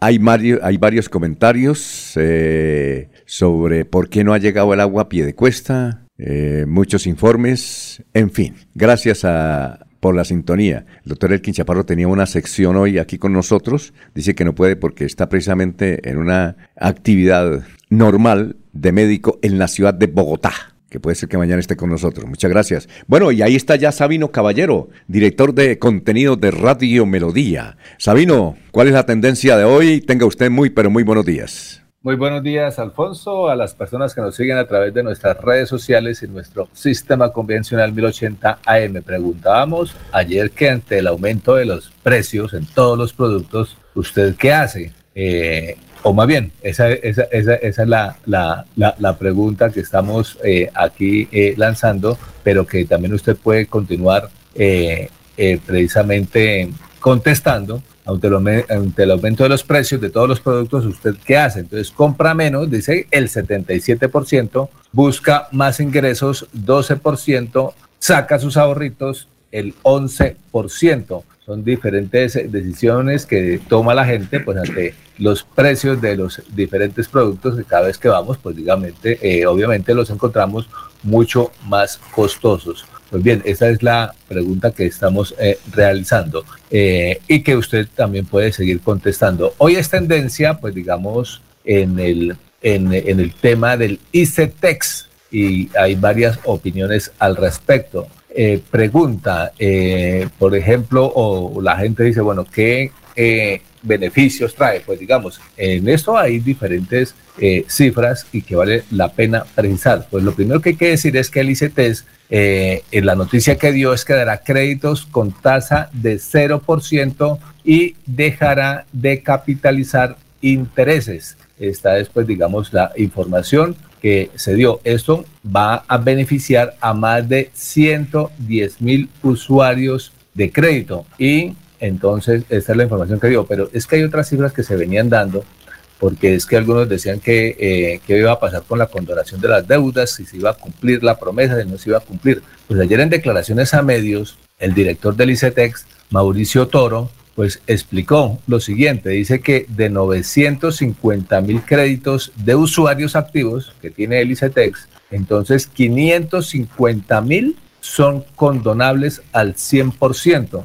son 550 mil. Eh, a los cuales se les puede, digamos, condonar el crédito que tenían con el ICETEX. Lo único que tienen que hacer es llevar el acta de grado al ICETEX es lo que tienen que hacer. Y explicaba el director que es que algunos estudiantes tienen el crédito con el ICTS, se gradúan, pero se, pero se les olvida llevar el cartón o llevar el acta de grado allá al ICTS para que les perdonen la deuda. Entonces, si no lo hacen, pues entonces automáticamente el ICT se entiende que es que no se graduó, dejó y empiezan a cobrar pero por esto se pueden beneficiar entonces la cifra 550 mil. Y ahí están las eh, reacciones, pues digamos, dicen que 550 mil jóvenes y jovencitas no pagarán su deuda del ICTES, opina Wilson Sausa, y dice que es Petro haciendo historia. Eh, Yojita Salamanca, ya es hora que, de que fuera intervenido el ICETEX, dice gracias al nuevo gobierno y más oportuno para la educación superior.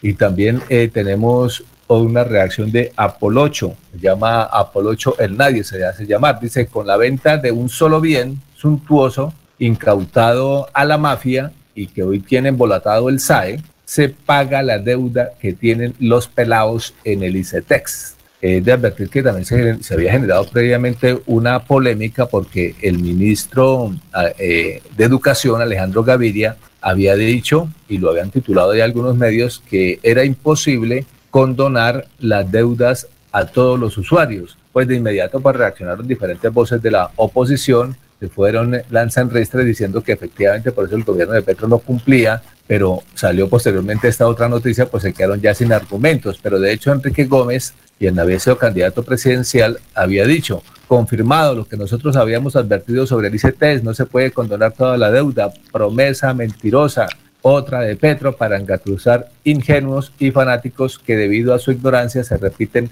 engaños. Pero bueno, acá eso Enrique Gómez y posteriormente entonces sale la noticia del ICETEX. Pero estos son, digamos, algunos resultados de la reforma A, o más bien de, la reforma tributaria. Entonces, eh, lo advierte Gilberto Tobón, también ya después de que eh, la oposición había hablado y dice que con la condonación de la deuda del, del ICT a casi 4 mil jóvenes, dice él, se empieza a saldar una deuda histórica que el país tiene con su juventud. La educación es un derecho, no un negocio de banqueros. Y Santiago Osorio dice, por fin el ICETEX recupera su vocación de créditos para estudiar y no créditos para ahogar al estudiante y a la familia. Entonces, estas son, pues, digamos, algunos de los temas, pero creo que también salté, eh, eh, pues, dejo aquí el tema del ICETEX y salté la pregunta de hoy, la, la, la, pregunta del día para hoy. Dice que ante la emergencia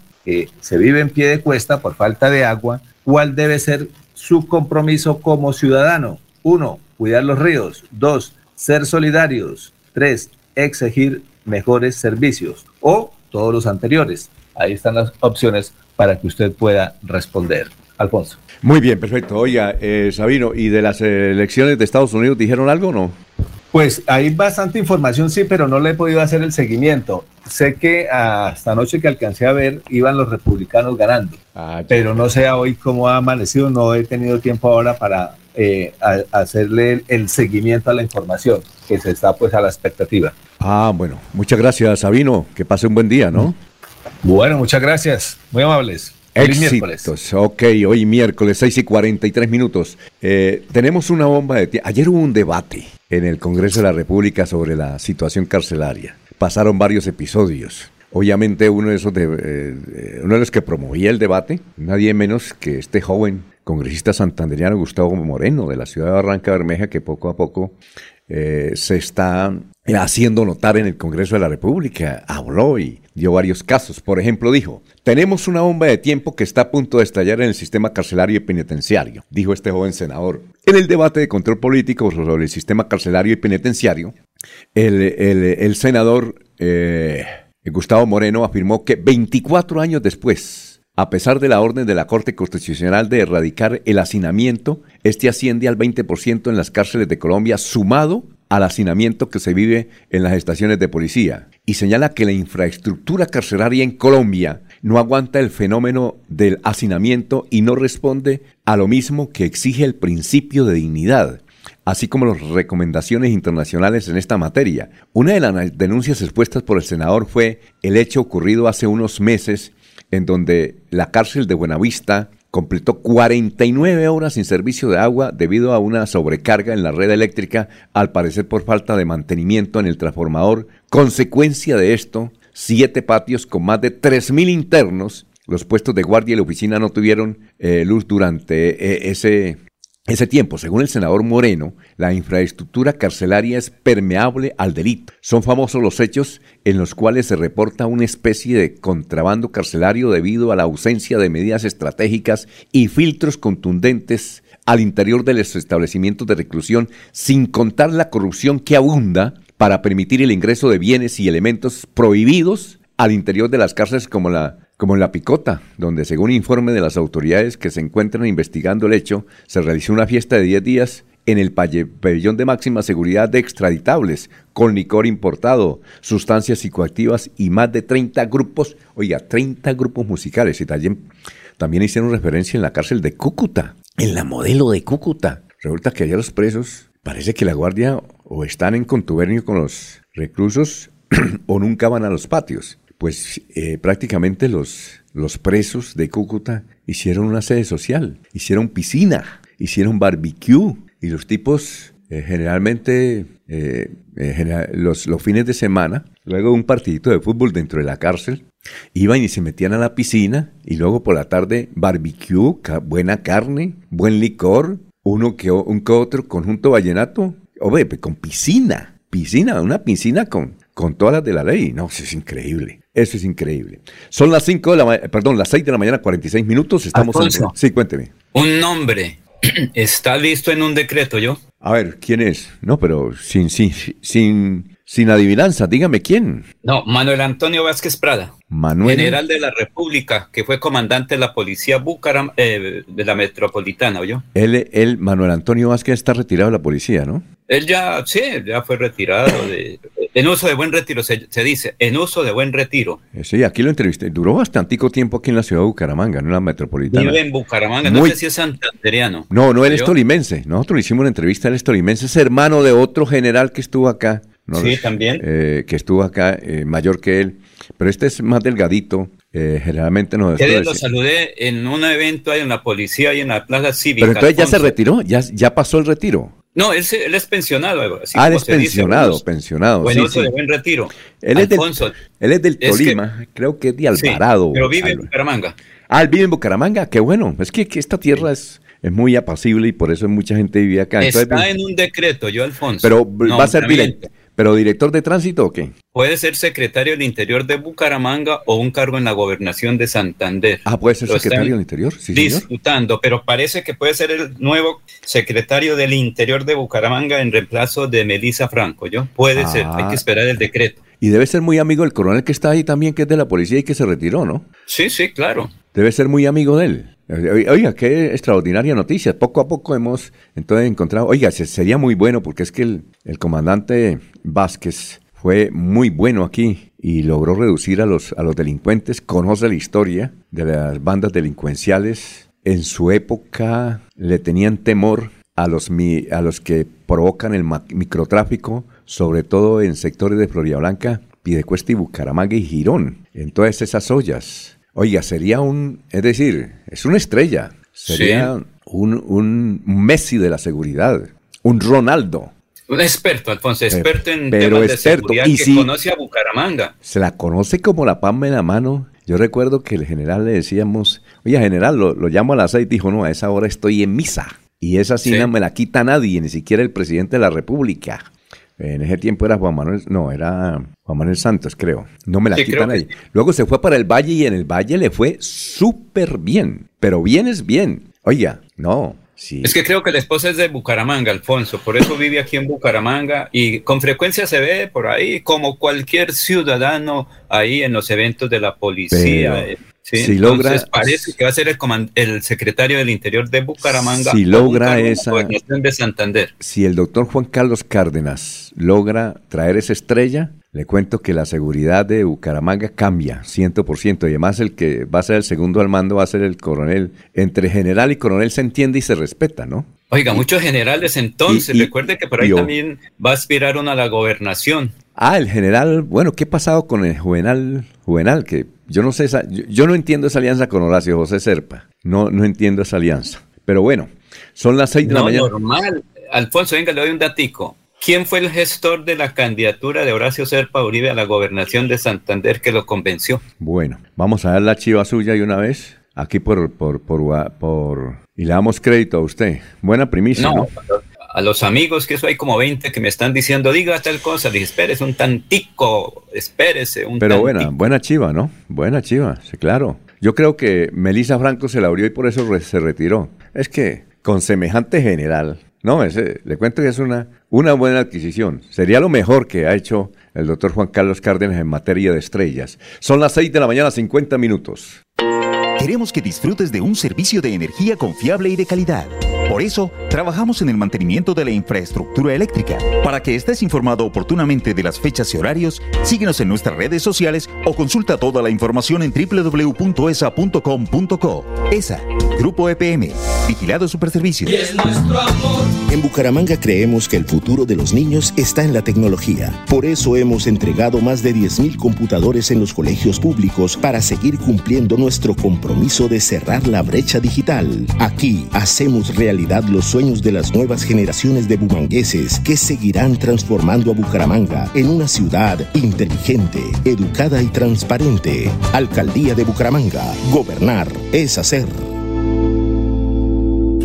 ¿Sabías que en promedio una persona produce semanalmente 4 kilos de residuos orgánicos que terminan en los rellenos sanitarios? La buena noticia es que solo se necesitarían 5 moscas soldado negro y 2.000 de sus larvas para convertir esos residuos en abonos. Una solución feliz para las larvas, para cientos de gallinas y peces y para el planeta. CAS Santander. Soluciones inspiradas, derivadas y basadas en la naturaleza. Escucha Últimas Noticias por Radio Melodía. Últimas Noticias por Radio Melodía, la que manda en sintonía. 6 de la mañana, 52 minutos. Oiga, don Laurencio, ¿cómo- ¿me, me da el nombre completo del general? Para buscarlo aquí en internet. ¿El Laurencio? Hola, Laurencio. ¿Qué pasó con Laurencio? ¿Se fue? Aló, don Laurencio. ¿Qué pasó? ¿Está en el baño, don Laurencio? Bueno, es que eh, mientras tanto, mientras llega don Laurencio, eh, entonces vamos a mirar acá los oyentes que nos escriben eh, sobre seguridad en Bucaramanga. Dice que hay muchos barrios donde solo manda la delincuencia. Hay 23 comentarios. Dice Pati- Partido Demócrata Colombiano con candidato propio a la alcaldía de Florida Blanca, periodo 2024-2027. ¿Quién será? ¿Ah? Avir Sabroso, Laurencio, el gran defensor del gasto de la gobernación de Santander, justificando lo injustificable. La austeridad del clan Aguilar Raqueta, 4 millones de pesos. Oye, La- eh, Laurencio, ¿usted por qué me pierde? Señor, ahí estamos. Lo que pasa es que hay ciertas dificultades en el internet. Y ¿Cómo se llama el general? del- ¿Cómo se llama el general que van a nombrar secretario del Interior de Bucaramanga? ¿Cómo es que se llama? Manuel Antonio Vázquez Prada, que Manuel- fue comandante del Departamento de Policía Bucara- eh, Metropolitana, ¿oyó?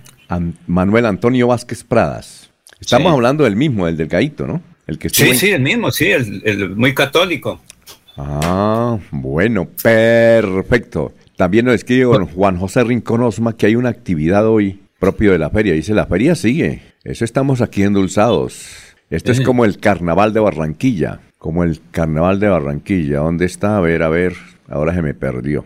Eh, Juan José Rincón Osma. Es que son muchos mensajes. Como 55 mensajes que tengo. Mediodía acá. nos tienen...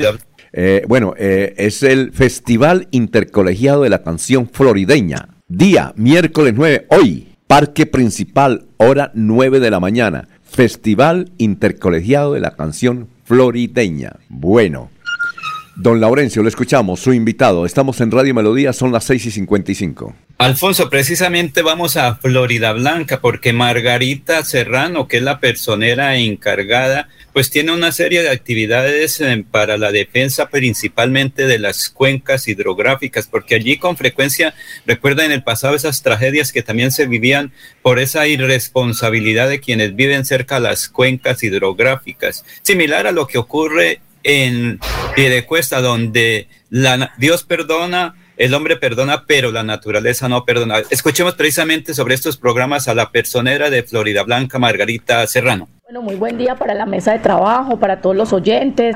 Desde la personería hemos iniciado un proyecto ambiental, pero con la ayuda de muchas entidades, ya que la policía y el ejército siempre nos ha acompañado. La primera fase es la sensibilización, es llegar a los barrios, a buscar los líderes, aquellas personas que tienen ese liderazgo ambiental, que quieren ver sus zonas, sus sectores eh, bien bonitos. Blanca es un municipio hídrico, aquellos sectores que, que rondan esas quebradas, que les enseñemos que es la segunda fase, que es la capacitación que les damos a ellos en el manejo de los, de los residuos sólidos, entonces el mantenimiento de esas zonas verdes y cuencas hídricas. La tercera fase ya es la limpieza, que llegamos junto con la CDMB, la EMPAS, Veolia, EMAF, Acueducto de, de Bucaramanga, el Ejército y la Policía, gestión del riesgo municipal. La CDMB nos ha donado más de 4 mil árboles que hemos sembrado en el municipio de Florida Blanca, 17 jornadas ambientales. Hemos sacado los eh, inservibles de las quebradas. Así en estos últimos días hayan ocurrido inundaciones, no han sido tan graves como en años anteriores, porque recuerden que todo lo que se echa a la quebrada genera un taponamiento del agua y por eso el agua se desborda y por eso es que se afectan tantas comunidades, se les mete el agua a las casas, les daña sus muebles, la afectación por las humedades en la salud. Trabajemos en pro del medio ambiente, esto es una cosa mundial, no es, es un llamado que nos hacen las asociaciones eh, también internacionales. ACNUR también nos ha acompañado, llamado mundial a cuidar el agua, a preservar nuestro medio ambiente, el aire también que debe ser puro. Bueno, muchas gracias. Eh, hay una noticia que ha pasado desapercibida. Bueno, no ni tan desapercibida. Una es que supongo que Fenalco debe estar redactando ya un tremendo comunicado para oponerse a que haya pico y placa todo el día en la ciudad de Bucaramanga. Una medida de contingencia para, para descongestionar la, la ciudad por los trabajos que están haciendo en diferentes sectores, la EMPAS y todo eso. El hecho de que la carrera 15, la avenida 15, que no se toca, entre la avenida Quebrada Seca y la calle 45 sea nuevamente, luego de 12 años, utilizable por toda clase de vehículos para descongestionar de las, la ciudad.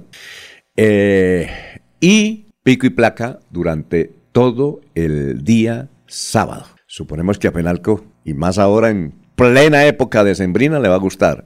Dos, eh, este fin de semana, como lo mencionamos ayer, estuvo el señor ministro del Transporte en Barichara, se reunió con, dice usted, don Laurencio, que con 50 o 60 alcaldes. Y resulta que muchas poblaciones de Colombia hay esos pequeños vehículos, se llaman motocarros. Eh, son carritos con carrocería en una moto, dirigida por una moto. Son, tienen tres llantas. De eso hay mucho en Barichara. Usted va y hay esos carritos en Barichara, hay flotas. En Lebrija hay, en Lebrija hay una, una empresa Una urbana de... flota. Una flota en Una Lebrija. flota. En Lebrija y en el Playón, en Río Negro, en Barranca Bermeja. Entonces, eh, son considerados transporte informal. Entonces, el señor ministro dijo que había preparado un documento para presentar un proyecto de ley para legalizar eso. Para legalizar eso, porque ya casi en, en 50 localidades, no, perdón, 150 localidades colombianas y en varias ciudades colombianas existe eso. En Bogotá existen otro tipo de carritos. Allá son. Trimotos, Alfonso, es que son tres ruedas, creo Sí, que llaman trimotos. Sí, ah, pues le- él, le dice carromoto, o no, eh, carromotos, le dice carromotos. Entonces, eh, que va a presentar el proyecto y que estima que va a ser aprobado para legalizar ese, ese sistema de transporte, legalizarlo. ¿no? Vamos a ver cómo, cómo lo reciben las empresas de taxis, porque obviamente eso es una competencia para los taxis. No ha sido fácil al gremio de taxi enfrentarse no solamente a las aplicaciones y ahora se van a enfrentar eso. Todo el ministro dice que va a presentar ese proyecto al Congreso de la República. Esa es la buena noticia, buena o mala para unos, buena para otros. Pero ya... Pero Alfonso, por ejemplo, ahí en Barichara, su tierra natal, la gente utiliza mucho este servicio. Claro. El turista, el turista le gusta ese tipo de vehículos allá. Lo mismo ocurre en Lebrija. Uno va a Lebrija y ellos hacen turnos como cualquiera para los barrios y también los taxis, pero en Lebrija es un transporte formal, organizado. Eso tienen todo, hasta con celulares en mano, tienen la aplicación donde es ¿Dónde qué? Se le fue el satélite. o un transporte de tres personas vehículos con el conductor. Es, es una modalidad que no sé si será buena, pero se está, presta- pres- eh, digamos, se presta en varios municipios de Santander. Creo que por el sur de Santander también hay unos eh, municipios, particularmente corregimientos cercanos ahí a Boyacá. Bueno, son las 7 de la mañana, un minuto, vamos a una pausa, estamos en Radio Melodía. Aquí Bucaramanga, la bella capital de Santander. Transmite Radio Melodía, Estación Colombiana, HJMH, 1080 kilociclos, 10.000 vatios de potencia en antena, para todo el oriente colombiano. Cadena Melodía, la radio líder de Colombia.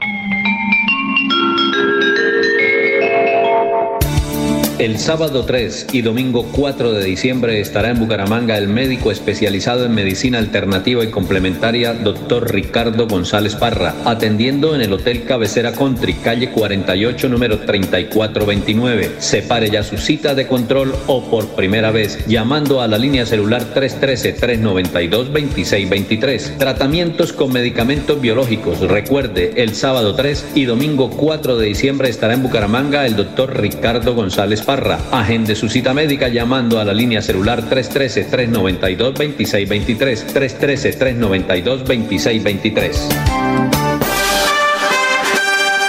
Estas son las últimas noticias de Colombia y el mundo en Radio Melodía, la que manda en sintonía. Hola, ¿qué tal? Bienvenidos. Esta es la vuelta al mundo en 120 segundos. Estados Unidos celebró una de las elecciones intermedias más importantes de los últimos años, que no solo definirán el control del Congreso, sino también la capacidad de Joe Biden para dirigir el país hasta 2024. Los resultados eran aún inciertos esta mañana, pero en todo caso no fue una paliza para los demócratas como se preveía. Corea del Norte disparó al menos un misil balístico este miércoles, indicó el ejército surcoreano, en el último de una serie récord de lanzamientos este mes, con lo que la tensión en la península coreana mantiene viva la posibilidad de un enfrentamiento bélico. El presidente ucraniano Volodymyr Zelensky indicó que está dispuesto a sostener conversaciones de paz con Rusia, suavizando su negativa previa a negociar con Moscú mientras el presidente ruso Vladimir Putin esté en el poder, pero mantuvo las exigencias de su gobierno para ello. La Organización Mundial de la Salud consideró hoy que la crisis climática provoca enfermedades y pone en peligro la vida, por lo que la salud debe centrar los debates trascendentes de la cumbre sobre el clima COP27. La tormenta tropical Nicole mantenía el rumbo y se dirigía hacia el noroeste de las Bahamas y la costa de la Florida en el Océano Atlántico. Se prevé que el meteoro gane fuerza y se convierta en huracán este miércoles en la noche. Los cuatro militares detenidos por su presunta participación en la desaparición de 43 estudiantes en el sur de México en 2014 presentaron una denuncia penal en la Fiscalía alegando el uso de pruebas falsas en su contra. Una corte de Panamá llamó a juicio a 36 personas, entre ellas a los expresidentes Ricardo Martinelli y Juan Carlos Varela, acusados por millonarios sobornos entregados por la constructora brasileña Odebrecht para conseguir jugosos contratos de obras públicas. Un boleto vendido en California ganó un récord de 2.040 millones de dólares de la lotería multiestatal Powerball después de más de tres meses sin que hubiera un ganador del premio mayor. El premio es por mucho el más jugoso en la historia de las loterías. Esta fue la vuelta al mundo en 120 segundos. En Melodía valoramos su participación. 316-550-5022 es el WhatsApp de Melodía para que entremos en contacto. Envíenos videos o fotografías de las noticias de su comunidad y las publicaremos en nuestros medios digitales. 316-550-5022. El WhatsApp de Melodía para destacar su voz. Melodía, la que manda en sintonía.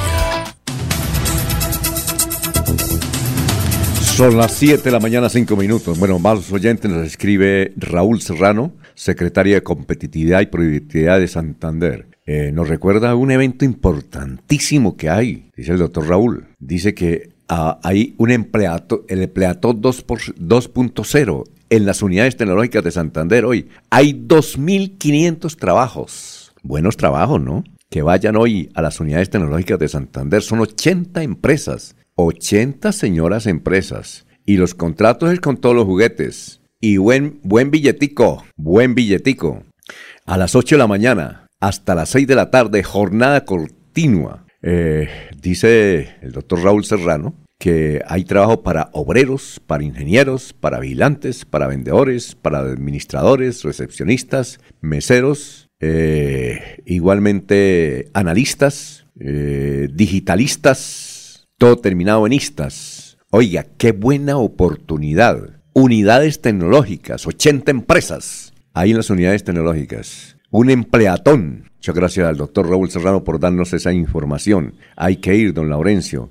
Sería muy bueno que pasara por allá, que le queda a media cuadrita. A ver qué, qué empresas son las que están. Eh, pero el doctor Raúl Serrano dice que son buenas empresas y los contraticos con todos los juguetes y además como si fuera poca con posibilidades de, de ir avanzando, ir avanzando, ir avanzando, ir avanzando. Ah, los muchachos, Oiga, empleos es lo que hay. 2.500 empleos. Vayan a ver, hay de todos, para todos los gustos y para todas las ciudades y empresas formalizadas, porque estos eventos que organiza el gobierno, generalmente las empresas tienen que ser 1A y los suelditos 1A. Don Laurencio, sería muy bueno que pasara por allá. Con todos los requisitos de ley de, la actividad laboral. Por ejemplo, Fabián Gómez me dice que ya está listo ahí. Fabián, ¿usted recuerda quién es Fabián Gómez? Sí, el dueño de Acrópolis. Sí, porque él requiere como 100 o 150 personas para trabajar de inmediato. Él es una de las personas que, por ejemplo, por aquí veo en la ciudad de la Real de Minas, que tiene mucha ocupación, tiene hasta orquesta con los vigilantes y atiende frecuentemente en sus conjuntos donde tiene presencia fiestas. Y es con los mismos señores que prestan el servicio de vigilancia, pues se transforman en músicos y ofrecen unos uh, espectáculos muy importantes, todos gracias a la organización de Fabián Gómez, muy amigo de Don Eliezer Galvis, que su esposa es de contratación y está siempre vinculado con la región. Muy bien. generando mucho empleo. Y con él muchas empresas, Alfonso. Sí, ahorita me desplazo para las unidades tecnológicas. Muy bien, son las 7 eh, de la mañana, 8 minutos. Bueno, eh, hay que indicar que el ministro de Justicia dijo que iba a retirar un proyecto donde prácticamente se aplica la eh, la censura de prensa en Colombia, que uno para publicar algo sobre materia de seguridad hay que buscar el visto bueno de alguien del Estado. Eso es un exabrupto, los medios de comunicación elevaron el grito en el cielo, han protestado. El ministro dice que ya lo retiró, pero fueron a ver y no lo ha retirado. Aquí está Ricardo Galán, que es un periodista que hace, que tiene un portal que se llama Libreta de Apuntes, y él dice que en las últimas horas averiguó y que pese a que el señor ministro de Justicia dijo que había retirado semejante engendro, todavía está ahí para presentarlo a consideración del Congreso de la República. Escuchemos a un Ricardo Galán. Bueno, el gobierno decidió contestar a mi anterior video, en el cual advierto que está a la vista la censura de prensa en Colombia. Me escribe la jefe de prensa del Ministerio de Justicia un documento de página y media, este que tengo en mis manos, en el cual trata de aclarar y lo que hace es oscurecer las cosas. Empieza por admitir que sí hay un borrador de una ley que cambia el código penitenciario, ley que se llamará de humanización del sistema penitenciario y ley en la que se utilizó el verbo deberán para referirse a que los medios de comunicación tienen que defender esa nueva política de Estado. Dice que es un borrador y que la intención es escuchar a todas las voces, entre ellas las voces de los medios de comunicación y los periodistas y que demostración de que están escuchando es que aceptaron cambiar el verbo deberán por el verbo podrán. Dice la periodista además que el, hay un artículo nuevo y me lo envía. Y ese artículo se llama el artículo 167-A, que titulan así. Estrategia de concientización ciudadana sobre la política criminal en prensa, radio y televisión. Es la primera vez, seguidores, que veo yo que una estrategia de comunicación necesita de una ley para salir adelante. Y dice que a partir de la fecha de la, de la vigencia de la presente ley, la prensa escrita, insisten en eso, las estaciones de radiodifusión sonora y los programadores de televisión que operen en el país podrán adelantar campañas destinadas a generar un cambio en la conciencia ciudadana sobre la humanización de la política criminal, la creación de oportunidades y la potencialidad de la justicia reiterativa. Los contenidos, dice la, la propuesta del gobierno, podrán ser elaborados directamente por el correspondiente medio de comunicación. Insisten en que los medios de comunicación tienen que hacer una campaña en defensa de esa ley. Pero miren lo que agregan a continuación. Dice, el Consejo Superior de Política Criminal podrá conceptuar, repito, podrá conceptuar sobre contenidos de comunicación para el gobierno nacional. Es sutil ese pasito, pero ese podrán conceptuar es el problema porque no, no pueden conceptuar sobre el contenido de los medios de comunicación, ni el Consejo Superior de la Política Criminal, ni el gobierno. No, no pueden. Eso se llama censura previa, censura de prensa, propio de dictaduras, no de gobiernos democráticos, como dice ser el gobierno que tenemos ahora. Y más adelante insiste en dar explicaciones. Por ejemplo, dice que ese artículo busca el apoyo de los medios de comunicación a una sentencia de la Corte Constitucional de 2015, una tutela 762 de 2015 que ordenó una campaña de concientización para que la ciudadanía en general comprenda para qué es el derecho penal y cuáles son sus finalidades constitucionales le echan la culpa a la Corte Constitucional. La Corte no dice que los medios tienen que hacer esa campaña, sino el gobierno es el que tiene que hacer la campaña. Y más adelante, y aquí viene una cosa que parece insólita, es como si el tiempo se hubiera congelado. Dice que para la construcción del artículo del que estamos hablando, que ya fue modificado, insiste, oyendo a los medios de comunicación, bla, bla, bla, bla, bla, se basaron en el artículo 10 de la Ley 30 de 1986. Esa es la ley antinarcóticos. De 1986. Una ley de antes de la Constitución del 91. Por eso digo, es como si nada hubiera pasado, si no hubieran pasado todos estos años. Y además, reconocen que en una ley que nada tiene que ver con la comunicación, sino con las cárceles, incluyen órdenes terminantes a los medios de comunicación. Varias cosas para aclarar sobre la, la referencia a al artículo 10 de la ley 30 de 1986. En 1986 la situación en Colombia era totalmente diferente. Uno, no había canales privados. Había canales públicos que tenían unos concesionarios privados que presentaban los noticieros y programas de opinión. Eso es muy diferente a lo que existe hoy en día. Y dos, no había internet. No había, como hace referencia, medios virtuales masivos de comunicación a los cuales darle esas órdenes. Así pues, que se confirma, el gobierno le quiere matar meter, perdón, la mano a los medios de comunicación en Colombia.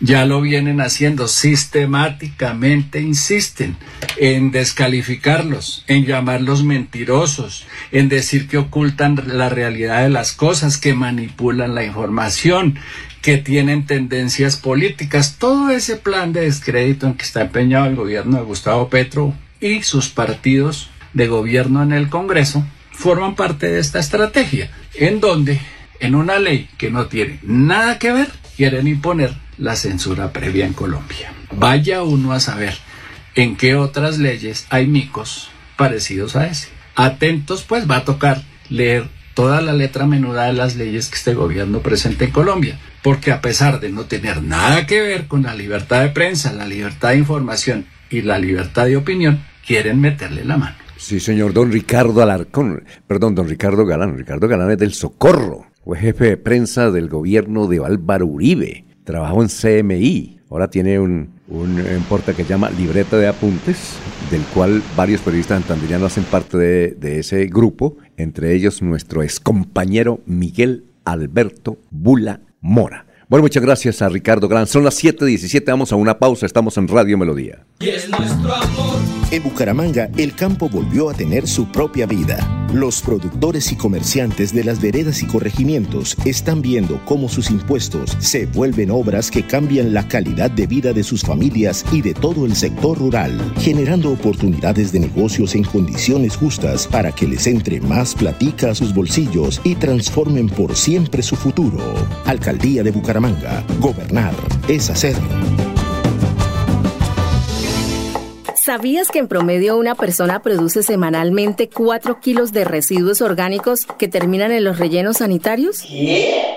La buena noticia es que solo se necesitarían 5 moscas soldado negro y 2.000 de sus larvas para convertir esos residuos en abonos. Una solución feliz para las larvas, para cientos de gallinas y peces y para el planeta. CAS Santander. Soluciones inspiradas, derivadas y basadas en la naturaleza. Hay más noticias. Muchas noticias, muchas noticias en Melodía 1080 AM. Soel Caballero está en Últimas Noticias de Radio Melodía 1080 AM. Buenos días, Alfonso, para usted, para los compañeros, igualmente para todos los oyentes. El presidente de Ecopetrol, Felipe Bayón, aseguró que la compañía inició el proceso para deshacer los contratos de proyectos no convencionales en Colombia, entre ellos el FRAC. Precisó que entre esos contratos están los acuerdos con ExxonMobil, compañía con la que tienen a cargo los pilotos fracking en Puerto Wilches. Finalmente manifestó que se le solicitó a la Agencia Nacional de Hidrocarburos la suspensión de los términos de contratos por un periodo de 90 días y se está esperando la respuesta. Se tiene la intención de darle a la Agencia Nacional de Hidrocarburos y al gobierno tiempo para que se sienten a mirar y analizar el tema de los proyectos no convencionales. Por otra parte, representantes de 17 cámaras binacionales de comercio conocieron en Barranca Bermeja las potencialidades de la conectividad del río Magdalena. En el puerto Impala confirmaron la importancia del transporte de carga, exportación e importación de productos que conectan a Barranca Bermeja con el país y el mundo. En la refinería de Ecopetrol, donde es la capital de la transición energética, ahora serán embajadores de la inversión en el distrito. Noticias con las que amanece el distrito. Continúen compañeros en estudios en últimas noticias de Melodía 1080 AM. Enrique Ordóñez Montañés está en últimas noticias de Radio Melodía 1080 AM. Muy bien, son las 7:19 minutos. Peligan, gran oyente de Radio Melodía, 96 años y bien, buena salud, gran deportista, eh, se la pasa viendo cine, escribiendo canciones, es un hombre respetuoso del idioma. Pues bien, profesor, dice Peligan que tiene una muy cordial controversia con don Rafael Serrano Prada, director del Frente. Y es sobre si se dice tráfico o tránsito. Y cómo se aplica tráfico y cómo se aplica tránsito. Profesor, tenga usted muy, pero muy buenos días. Muy buenos días, Alfonso y oyentes de Últimas Noticias. Un saludo para Peligan, aquí, vecino en la urbanización Macaregua. Y sí, Peliga, pues eh, consulta sobre tránsito y tráfico. Pues nosotros hemos explicado muchas veces aquí en este espacio eh, las dos palabras. Ambas figuran en el diccionario, tanto tránsito como tráfico. Lo que sucede es que en algunos países se utiliza tránsito y en otros países se utiliza tráfico. Por ejemplo, en España es corriente decir tráfico, el tráfico de vehículos, pero aquí en Colombia siempre se utiliza tránsito, por eso hay una dirección de tránsito, la dirección de tránsito y transportes. Hay el encargado de la dirección de tránsito, nunca de la dirección de tráfico. Y también alféreces del tránsito, del tránsito, no un alférez del, trans, del tráfico. ¿Por qué razón? Porque es que lo que pasa es que el tráfico pues se confunde con el tráfico de droga, entonces pues por eso se ha popularizado en Colombia la palabra tránsito. Entonces en Colombia es muy común decir tránsito, pero en España sí utilizan mucho el tráfico, el tráfico de vehículos. Repito, peligan. En el diccionario figuran las dos palabras, tanto tránsito como tráfico, pero aquí en Colombia decimos tránsito, el tránsito de vehículos el tránsito de vehículos por la carrera 36, 33, perdón, el tránsito de, de Bucaramanga se ha complicado, se ha vuelto un problema complejo por los trancones. Tránsito en Colombia, en España y en otros países de habla hispana, tráfico. Pero ambas figuran en el diccionario o. Bueno, ahí está. Don Perigan, bueno, Robinson Romero escuchó al presidente Petro desde Aracataca refiriéndose a los negocios de las EPS y que en Colombia es uno de los peores países del mundo en la prestación de servicios de salud porque el que tiene un carné de una EPS cree con acento en la E final y lo atienden así. Todos creen también con acento agudo en la E final. Creen. ¿Es correcto pronunciar se cree con ese acento y creen con ese acento, profesor, nos pregunta Robinson Romero. Robinson tiene razón. El presidente se equivocó en la pronunciación de esa palabra como se equivocan muchos colombianos, porque creen, creen que porque la palabra tiene doble E, que hay que acentuar la última E, que es aguda. Entonces dicen se cree, se cree, ellos creen. No, no, no, no, la palabra no es aguda, la palabra es grave. Se cree, se cree que eh, esta noche lloverá, por ejemplo. Se cree. Ellos creen y no creen ni cree. Repito, no es agudo el acento, sino es grave. Grave. Se cree y se creen. El que tiene un carnet de una EPS cree, cree, y ellos creen por tener un carnet y tal. Y por eso consideran que están recibiendo un excelente servicio de salud. No, no, no, no. No es cree ni creen, sino cree con acento grave y creen.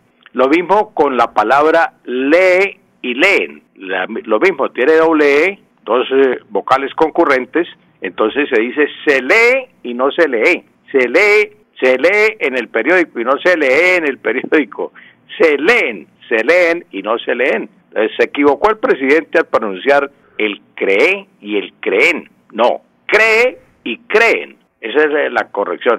Alfonso, permítame enviar un, eh, una nota de condolencia para la familia Salazar Ballestero. Eh, murió Humberto Salazar Ballestero, recibió cristiana sepultura el domingo. Humberto es de la dinastía de los Pitirri Salazar. Ah, sí, sí, sí, claro. De los Pitirri Salazar, hermano de Alvarito, Álvaro Salazar, locutor y comentarista deportivo. Para Pitirri, para toda la familia. ¿Y Humberto qué hacía? ¿Humberto qué hacía? Bueno, Humberto ya pues creo que estaba pensionado porque ya tenía sus años. Él eh, eh, fue de la... Eh, mire que usted, todos los pitirri son futbolistas y él fue atleta. Ese tiene grupo. Uno es, creo que es ejecutivo millonario, ¿no? O el Tolima, algo así. Sí, el, mayor fue ejecutivo, es ejecutivo del Tolima, de, fue y ahora está en Millonarios, creo. el, que fue jugador del Bucaramanga. Ah, y, Humberto era atleta, él fue atleta, él fue eh, corrió aquí, era fondista, corrió varias maratones. Yo recuerdo que el Pitirre, el que trabajó aquí en Radio Melodía y que tiene por ahí programas, me dice que todos los diciembre se reúnen todos los Pitirres y hacen un campeonato de fútbol entre ellos. Sí, también juega, pues Humberto también jugaba, sí. Y para toda la familia Salazar Ballesteros, para los Pitirris y para eh, sus hermanas, ahí está mi, mi exalumna Isabel Ballesteros Salazar para ella y para su hermana, para toda la familia Salazar Ballestero, nuestra sentida nota de condolencia, Alfonso. Profesor, muchas gracias, que pase un buen día, nos vemos el viernes. Sí, con mucho gusto, Alfonso. Bueno. Feliz día para todos. Policía resultó herido durante un ataque a bala en Barranca Bermeja, Santander. Dos policías fueron atacados a bala en las últimas horas mientras realizaban labores de investigación. Uno de los delincuentes también resultó herido. Bueno, Laurencio, la de irnos.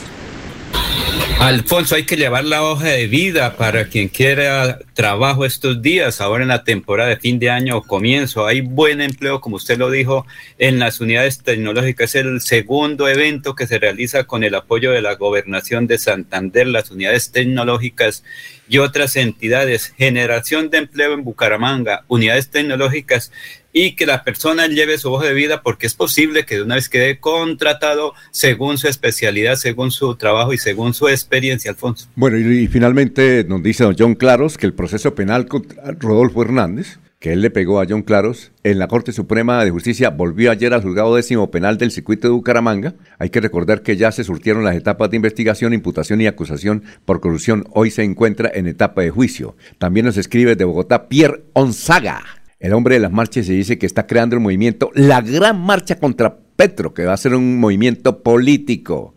Muy bien. Eh, ya está el doctor Ricardo González Parra ahí, sigan con usted, sigan con él en su conferencia diaria aquí a través de melodíaenlínea.com y 1080m. Adiós. Últimas noticias los despierta bien informados de lunes a viernes. En todas las áreas de la información regional, un periodista de Últimas Noticias registra la información en Radio Melodía 1080 AM y en melodíaenlínea.com. Director Alfonso Pineda Chaparro.